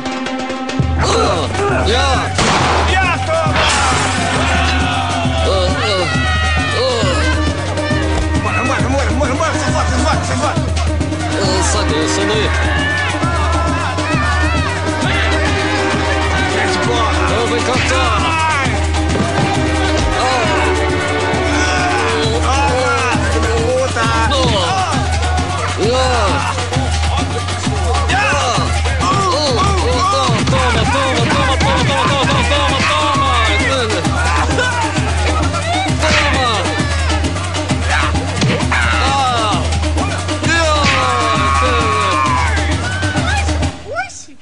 Na porrada eu não tenho limites. cara é bom de porrada. Que é foda, mas rapidão. Bruno. Tem o rap do demônio deles, o rap do demônio Beuzebu, que começa assim, ó. Maloqueiro sofredor, sou o diabo do inferno, uso capa e tridente, não uso terno. Aí tem um trecho que ele fala assim: O pastor me vi dizendo que o culpado é Satanás. O que, que eu tenho a ver com isso? Eu não fiz nada demais. É, tipo o diabo cantando a música, tá ligado? Mano, a letra é muito boa, caralho. Caralho, é. Ah, brilhante, cara, é brilhante. Um clássico, menino. Clássico de, da, da, da cultura brasileira. O esquema que eles fazem, eu, eu acho legal que eles criavam essas bandas, né, de, de- de paródia. Aí tinham, tinham vários. Tinha a Escola de Samba Unidos do Caralho 4. Tinha a Coração Melão, que era a banda de axé. Tinha o Massacration. Tinha mais algum? Esse cara quatro é muito Mano, tem clipe do Massacration, mano. O Bruno Suter é que, é que faz o, o vocalista do Massacration. É né? o Detonator, ele é o Detonator. Pera aí, explica direito, explica direito. Quem, quem era então o Massacration que dava show? Era Bruno o Suter. Bruno Suter é. cantando e a galera nos instrumentos. Uma outra galera nos instrumentos. O Fausto Fante, né, que morreu recente, né? Um dos É o, é o Hermes, é o Hermes, Era não é o isso? Hermes. Eu, ou ele era o Hermes ou era o Renato, agora eu não lembro. Porra, mano. Mas ele Foi, era um acho- dos dois. Tanto que aí o irmão dele se juntou ao, a galera Sério? do Hermes. Deixa É? eu ver aqui. Deixa eu ver aqui, vou dar uma googleada aqui. Hermes Renato. Tem, tem até é, Wikipedia em inglês sobre os caras. Ele era o Renato. Ele era o Renato, tá? Do Hermes Renato. Era mesmo. Então, peraí, o Renato. Eu nunca soube quem é quem, mano. Também não. Esse é O Hermes e Hermes, Renato. o sei Hermes e é o Renato dois, e o Renato, cara. É igual o Sandy Não. Júnior, velho. Não dá pra você Não, não, porque assim, se, se você me pergunta quem dos dois é o Hermes, Sandy Júnior. se você me pergunta quem dos dois é o Hermes, eu não sei quem. Deixa eu ver aqui, ó, abri aqui a Se eu te imagem. perguntar, o Easy, quem que é o Chororó? Você sabe quem que é o Chororó, Titãozinho Chororó? Realmente não sei. Ah, velho, não dá pra dissociar. Tipo, era. Hermes e Renato. Tem, até porque os caras se parecem bastante. Assim, o que eles usavam, a roupa que eles usavam, dificultava diferenciar um do outro. Rapaz, vocês lembram do programa chamado Beija Sapo que apresentou a Daniela Sicarelli para nós? Alguém aí tá precisado de beijar na boca? Alguém aí tá querendo? Tá no lugar certo, na hora certa, tá tudo certo. Vamos começar a nossa pegação de hoje? Aí foi? Sim! Picarelli que em 2000 e não sei quando tentou processar o YouTube inteiro, lembra disso? Por causa do vídeo dela na prática, né? Tudo ar, pô. Na verdade, ela apareceu no comercial da Suquita, aí depois ela virou. Era ela? Não, Ela era, era outra. ela não. Era outra, mina, era outra mina, era outra Não. mina. Ah, não, É? não, não, a gente tá Era confundindo. outra, era outra, era outra mina falando. a Cicarelli foi o comercial da Pepsi que estourou ela. Tô falando, porra! Ah, é, que suava a garrafa, não é a garrafa suando? Exato, é verdade, cara. Você tá ligado que aquele cara, o maluco lá do, do, do tio Sukita, a gente tá mais próximo da idade dele hoje em dia do que jamais estivemos, né? Então, a gente. A, a, a gente. é- nós é aquele cara lá, mano. Mas tá, tá, tá um pouquinho Não vai, longe, que não. aquele, aquele tiozinho ele Não tinha tá. uns 50 anos. tá 50, perto, porra! Que 50? O cara tinha. Aqui, ó. Ele tem hoje 64. Essa parada tem o quê? Uns- Uns 20 anos já? 15 anos, 15 anos, é. Caralho, você tá por perto de 60 anos? Caramba, Easy, eu tô um pouquinho distante aí, né? Quer Ele dizer, não- eu ele sou o tinha- que tá mais próximo Ele e ainda não assim tinha eu 60 sou... anos na época. Ele, tinha, ele tem 60 anos hoje, porra. Ele tá nos 60 hoje. Na flor Então, da na idade. época ele tá com 50, pô. Tamo ali. Tamo Mano, ele é o 20 do 99, cara. Já postou uma vez no Twitter aí. Sério? Não, Suquita. Mentira, tá falando sério. Diogo o nome dele. É sério, cara. Mentira, é mentira, velho. O nome dele é Roberto. Caraca, o Bruno ficou preocupado agora. Não, eu fiquei. Você ficou lisonjeado pra caramba, velho. O tio da Tiozinho Suquita da escuta a gente.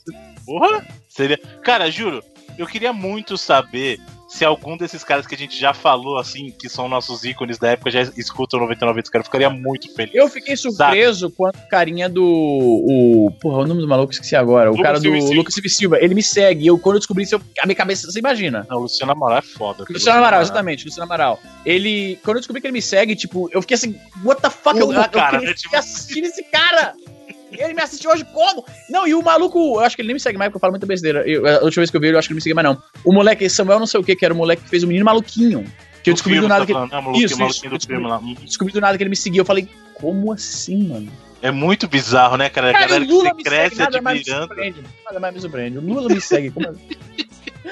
Agora, a gente tá falando de Hermes e Renato, aí tá essa galera, essa galera da- de comédia, mas a MTV, a gente falou de, de Sem Limites e tal, mas antes disso, foi a MTV que introduziu aí muita gente, muitos de nós, a um humor mais adulto com Beavis and Butthead.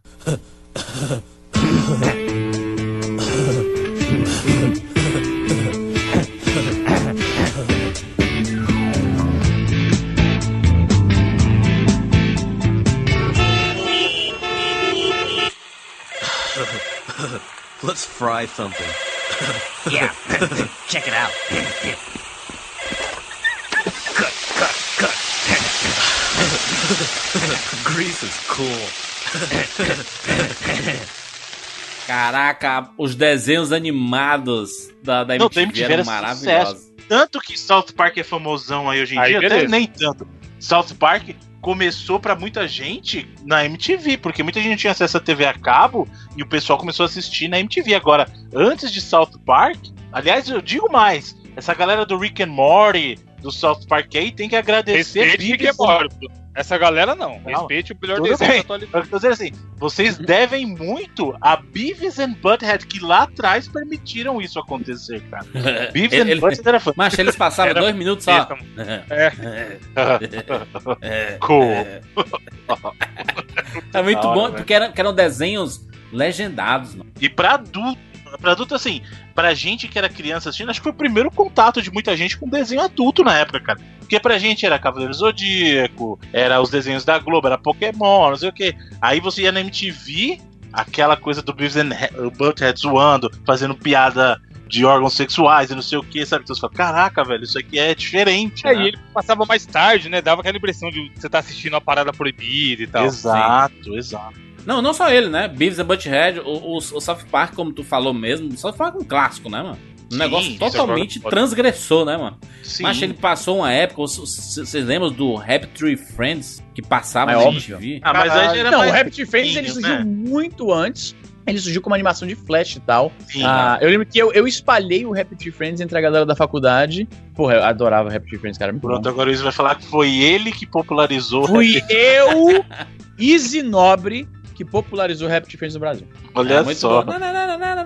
Aí, putz, aí os, crian... aí os, os, Ah, os ratinhos lá, os coelhinhos cortando a cabeça. Era muito bom, mas era sempre, era sempre uma morte absurda de algum dos Era bichos, né, mano? muito bom, mano. E, e se liga, além disso, tinha a programação da Liquid Television, que era aqueles desenhos mais cabeças, mais adultos também. Ion Flux, a galera que conhece o filme aí com a Charlize Theron, né? Não tem nada a ver. Ion Flux Exato. começou bem antes disso e era Violento fantástica a animação do Ion Flux. The Max, que era The o Max. cara. Era o bichão roxo com, a- com, a- com as garras amarelas. Ah, Aquele que tava sempre com dor de cabeça, mano. Garoto enxaqueca. Garoto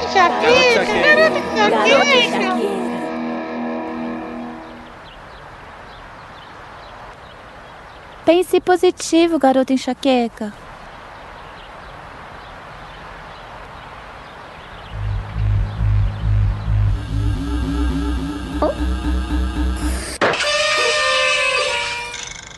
Funcionou. Não, é muito besta, garoto enxaqueca. enxaqueca. Tem um episódio que é só assim, ó. Tem um moleque que aparece, aí tá. Ele tá lambendo uma barra de manteiga. Manteiga, sabe? Barra de manteiga. Aí ele, garoto manteiga, garoto manteiga. E acaba. E aí, Mas, mas é porque a MTV, ela tinha dessas, né? É, Os, os comerciais da da MTV eram coisas que você não Comercial conseguia era uma explicar. Porra, tinha um que era Ned não sei o que, da MTV. Putz, tinha na mesma pegada da, do Beavis and Butthead, depois sur- surgiu um spin-off que era o da Daria, lembra? Daria?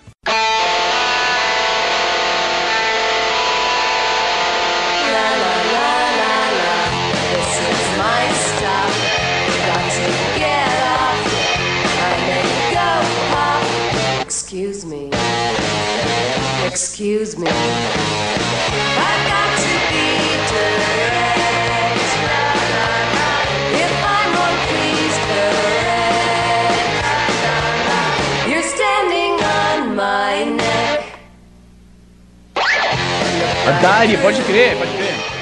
Era uma meninazinha, uma meninazinha apática e tal. Isso. E tinha também o Cabeção, lembra? Que era um cara que tinha um ET que Cabeção morava do caralho, cabeção do caralho. Uma invasão alienígena, né? E aí tudo que aconteceu com a galera naquele momento, a galera ficou preservada naquela situação. Então tinha um cara que tinha uma lâmina de. de de, como é que se diz? De aqueles cortador de grama enfiado na cabeça. O cabeção, a cabeça dele tinha. Era louco. Macho, esse desenho do Mano, esse cabeção desenho é muito nada a ver, cara.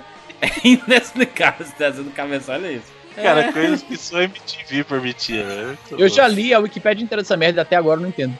Como é que. Eu assisti aquela merda, li a Wikipédia e era uma, era uma zona aquela. tamanho da cabeça do animal. É o tamanho da cabeça. Teve aquele Fudêncio também, né? Fudêncio e seus Sim, amigos. que era. até- Ele só surgiu por causa que ele era um bonequinho do João Gordo. Ele acabou ganhando um desenho depois, é verdade. Aliás, o João Gordo que trouxe pra gente também o Garganta e Torcicolo, já que a gente tá fazendo de personagem mais Garganta e adulto. aí. Torcicolo. Sapão Garganta é o melhor pra lavar a sua bunda. E é boca, boca, é isso mesmo, boca. Seus dias de limpador de boca suja estão contados, filhote de Smurf! o detergente torcicolo chegou e vai acabar com esse tijolinho azul que você chama de sabão!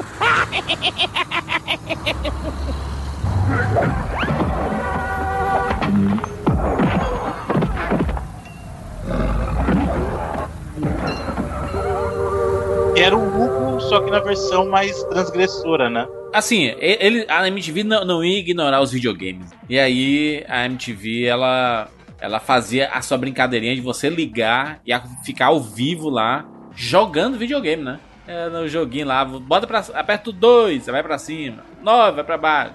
Era o Garganta e Torcicolo, como eu falei, é a versão do, do Hugo, só que pra MTV, né? Que dali não faz sentido, mano. Tá maluco. Se apertar no, no, no- no celular, no, no- no- Não, e quando a gente tinha no. O, ah, o, o telefone de girar, aquele. De disco, telefone de disco. Pula, né? Aperta- como, como é que aperta o 2 ali pra, pra, pular, mano? Aí ele discou o Telefone 9 de já era. O cara morreu três vezes já. Até o 9 voltar, mano. no Aquilo lugar. não funciona, mano. Tá maluco.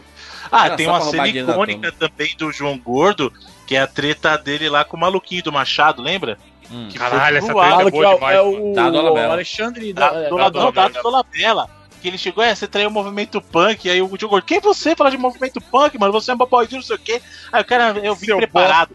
Aí ele chega e põe Gordo também Ele figura do abre uma, uma malinha, aí tem lá uma corrente, um porrete e um machado. Não, E ele, aí ele- o Dado Dolabella, ele, ele falou assim: eu não, eu vim pra cá preparado. E aí ele tira, né, as coisas, aí, aí o. Aí o jogou, tu vai me matar? Tu vai bater isso em mim?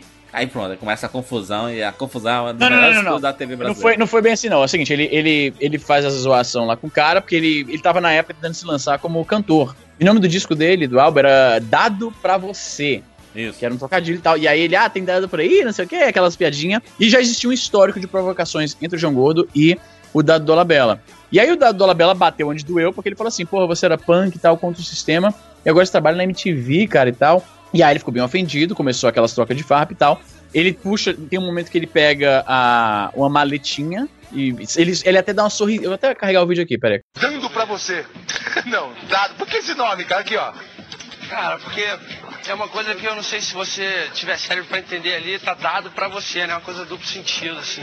Assim, o seu perfil é perfil de, de comedor, não é? Aí, velho. Uma coisa que eu esqueci aqui antes de começar o programa. Você trouxe uma bomba, um cano, um Eu revólver? trouxe um negócio aqui, ó, pera aí. Ó, o cara trouxe armas, cara. O que, que é isso, meu? Pra que isso? Pra que, que é isso, velho? Umas paradinhas brinquedinhos, né?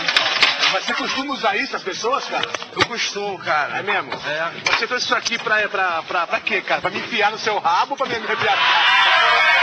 Isso aqui, ó. Isso aqui vai ficar na minha mão. É mesmo? Se a gente tiver algum problema, a gente. Mas você fica nervoso, cara, à toa? Eu, às vezes eu fico.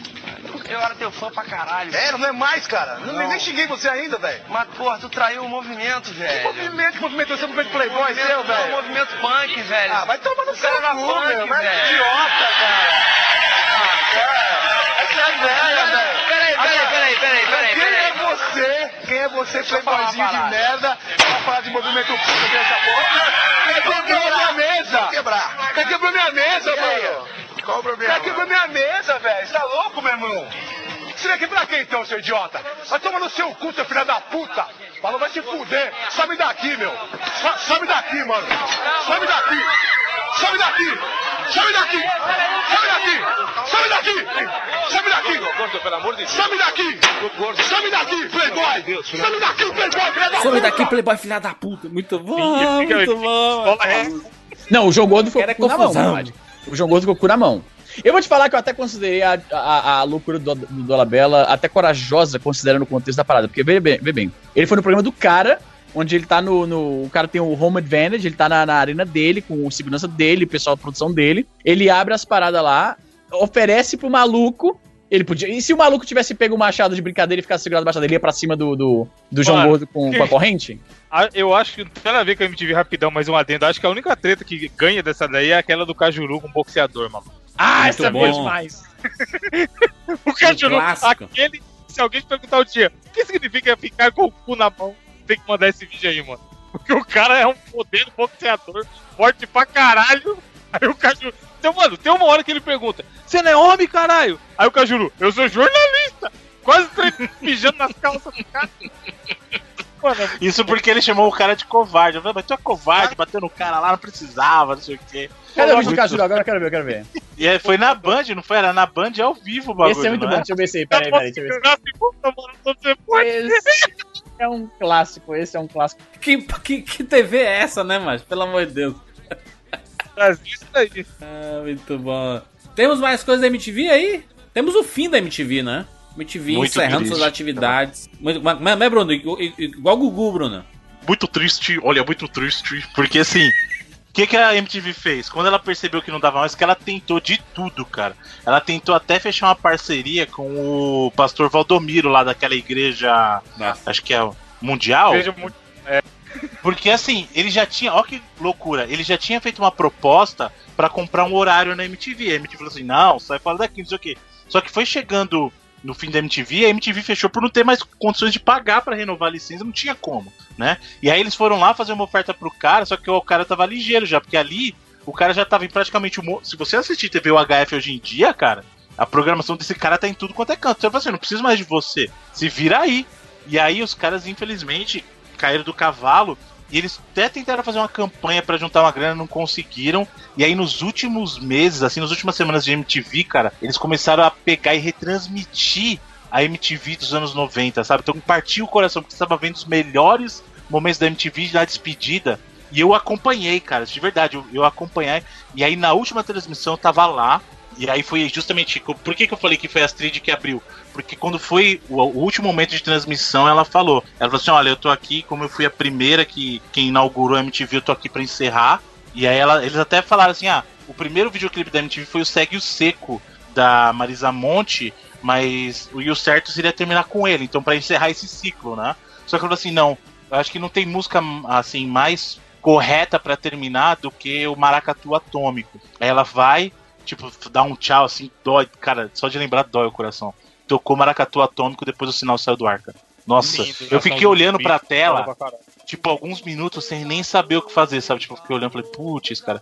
O, o pessoal acha estranho isso, que nem. O pessoal fala assim, ah, MTV já era faz tempo, não sei o quê. Mas, querendo ou não, é, é sabe por que esse tipo de coisa é triste? Porque é um pedacinho da gente que morre junto, cara. Querendo ou não, isso nos lembra da nossa finitude, sabe? Então isso é muito ruim. Quando alguma coisa que, que para você é algo que te acompanhou, aquilo morre, é um pedacinho de você que vai junto, cara. Então assim, eu de verdade me senti mal. Eu sei que a MTV já não era a mesma coisa fazia muito tempo, mas você não pode negar a importância que ela teve para as pessoas, sabe? Então eu, eu fiquei triste. De verdade, sabe? Aí depois subiu o TV Ideal, a Ideal TV, um canal maluco depois. E é o que eu falei. Infelizmente tem uma série de pessoas que não tem acesso à internet, ou que seja, ou que mesmo por curiosidade histórica, nunca vai saber o que é ter um canal feito pra você. Porque por muito tempo o- a MTV É, foi um hoje em dia você tem o canal do. YouTube, né, Bruno? É Não, feito então, tudo, tudo bem, mas é o que eu tô falando. tal, mas não é a Isso- mesma isso coisa. no YouTube, mas assim, na TV aberta, que é uma coisa de massa, você não tem um canal que é feito pro jovem, sabe? Não tem, cara. Você tem um pedacinho da programação, sabe, de um canal específico num determinado horário, mas você não tem mais aquela coisa que a programação era pensada para um público jovem. Tudo bem, tá aí a internet, como você falou, tudo, mas o que eu tô dizendo é assim: não adianta você falar que o YouTube hoje é a TV para todo mundo, ele é a TV da galera jovem, é verdade. Mas e o pessoal que quer apreciar? Eu, eu, é óbvio que tem uma galera que talvez não tenha internet, blá blá blá, mas o ponto é esse: é não ter opção. Quem só tem televisão não tem um programa para eles, sabe? E o pior, é o que eu falei. A MTV foi e levou um pedacinho da nossa infância junto, levou um pedacinho da gente junto. Pior ainda, foi justamente nesses últimos momentos ver. Porque ela fez isso de propósito. Ela foi e mostrou: olha, a MTV tava aí pra você por causa disso aqui. E começou a passar todos os programas dela dos anos 90, sabe? Então, cara, é triste. E o último. Nossa, cara, o último dia eles ficaram mostrando o pessoal fechando a redação. Porque eles iam mostrando o pessoal saindo do prédio. A MTV fechando fisicamente, eles faziam os vídeos, o pessoal se despedindo. Então eles deram espaço, o espaço para todos os VJs da casa durante esses, durante esses anos todos, lá, esses 23 anos que eles ficaram ativos, voltarem e dar o seu adeus. Sabe? Nossa, é muito, muito triste. Só de lembrar dói, cara. Não, e, e essa é, é engraçado porque fala assim, eu, eu vejo muito da, da MTV na, na Multishow, sabe? Os programas de viagem, sabe? Os programas de comédia, os programas de clipe, sabe? As apresentações do- dos, dos programas de clipe, sabe? Muitas pessoas da própria MTV estão trabalhando na, na, na Multishow. A Didi Wagner, né? Que foi uma VJ por muitos anos na, na MTV. Ela tem um Uhum. programa de viagens na, na Multishow e toda vez que tem é, cobertura de, de Rock in Rio, essas paradas, ela, ela que comanda com todo mundo lá. Ou seja, mó galera. É, é tanto que chama Multishow de cemitério da, da MTV, né? Por isso. Todo mundo que acabou ali foi, foi vir pra Multishow no fim das contas. sabe? Eu entendo o que você tá falando, Júlio, mas eu ainda acho que o multi- a linguagem do Multishow é diferente. Eu acho que a linguagem Sim. da Multishow, não por acaso, ela é muito padrãozinho Globo, sabe? Ela, Sim, ela sim, quer ser descolada, mas você percebe que tem a Globo por trás ali. Eu acho que a linguagem do Multishow ainda não é a linguagem da MTV. Apesar de ter muita gente ali, como você falou, da MTV, eu ainda acho que tem uma influência do Globo, sabe? Tem uma influência do padrão Globo ali. Sim, É, porque era Globosat, né? Não é um Exato, canal- exato. É do Grupo Globo, a Multishow é do Grupo Globo. Exato, então não tem, ela não tem a mesma liberdade que a Abril deu pra galera da MTV, sabe? Aqui em Fortaleza, Bruno, a gente tinha uma, uma, uma cópia da MTV. Uma cópia só, só que focada mais nos clipes. Não sei se o Easy lembra. Lembra, Easy, da TV União? Não lembro, não. Ah, o Easy acho que já tava fora aqui. O, é Era o quê? TV Um União MTV de debaixo jo? Jovem de cara e de coração. Quem é de Fortaleza fora. conhece TV Ah. União. Estou por fora. Inclusive, só uma coisa pra falar, a MTV gringa lançou lá, porque eles têm o V... aqui no Brasil também tem o canal VH1, né? Tem. Lá fora, na gringa, eles comp... a, a- o VH1 eu acho que é da, da MTV. E aí o que, que eles fizeram? Eles converteram um dos canais do VH1 pra MTV Classic lá fora.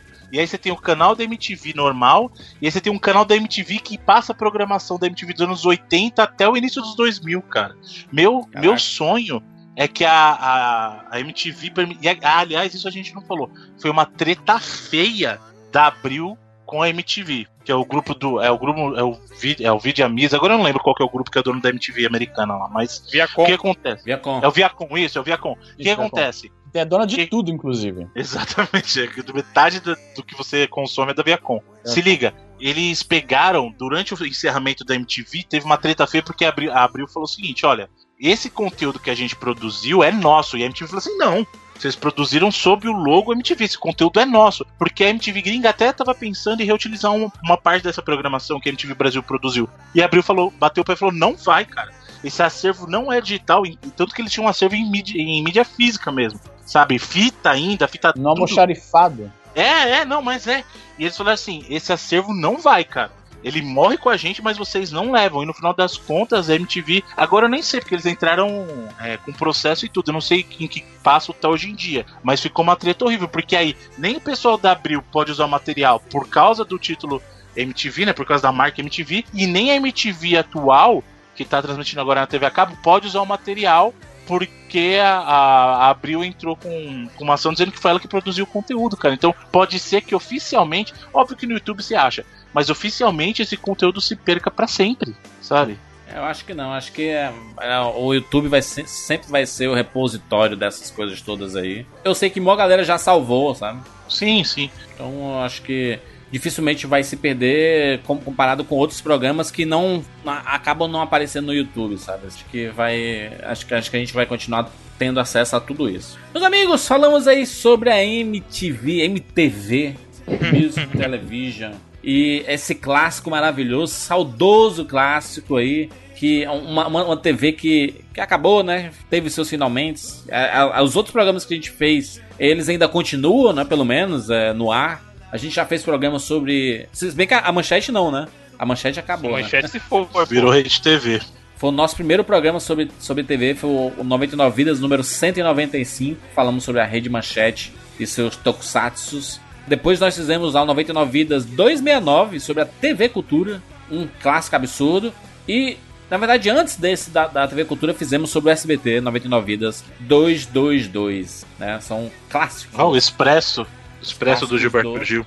Exatamente. Falamos sobre MTV, deixe seu comentário aqui no 99vidas.com.br. Essa é a hora de rechear esses comentários de links, né?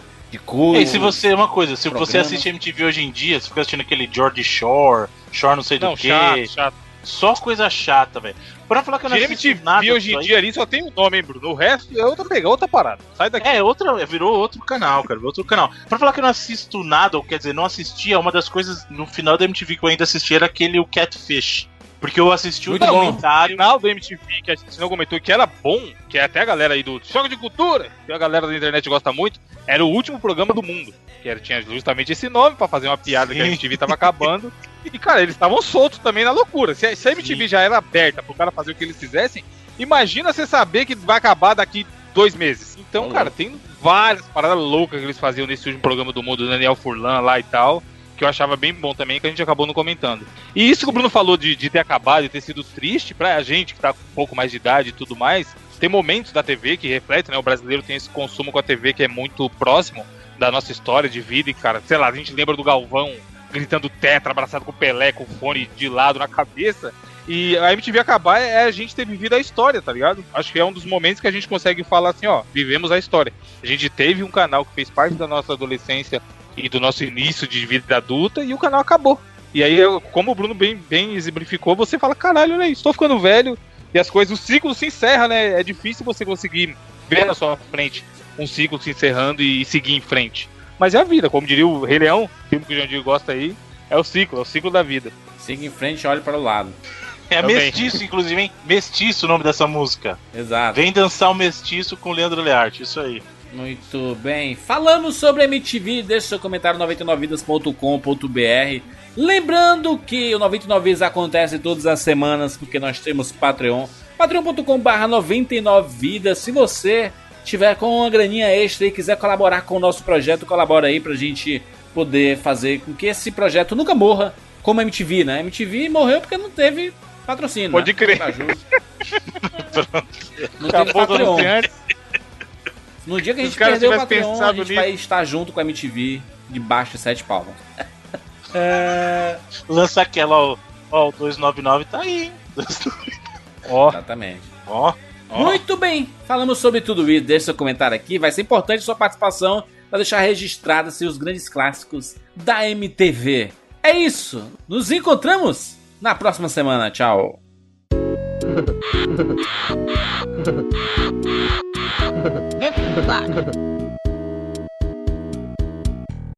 Oi, eu sou Astrid Fontinelli e em clima de chegadas e partidas eu tenho a honra de anunciar o fim da MTV Brasil.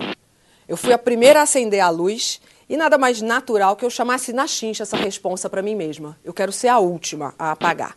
Sem lamento, com muito orgulho de ter feito parte dessa incrível história de 23 anos de MTV Brasil. 23 anos tocando música para os olhos, 23 anos botando o dedo na ferida, 23 anos revelando talentos, 23 anos revolucionando sim a TV, 23 anos debochando da gente mesmo, 23 anos botando essa porra para funcionar direito sim, do nosso jeito. Viva a velha MTV Brasil e vida longa, bem longa, para nova MTV que começa amanhã. Sorte e sucesso para quem segue. E para que sofrer com despedidas se quem partiu não leva nem o sol nem as trevas? E quem fica não se esquece de tudo o que sonhou. Eu fui até ali, nós fomos juntos até algum lugar, galera. Valeu, foi bom. Em pé.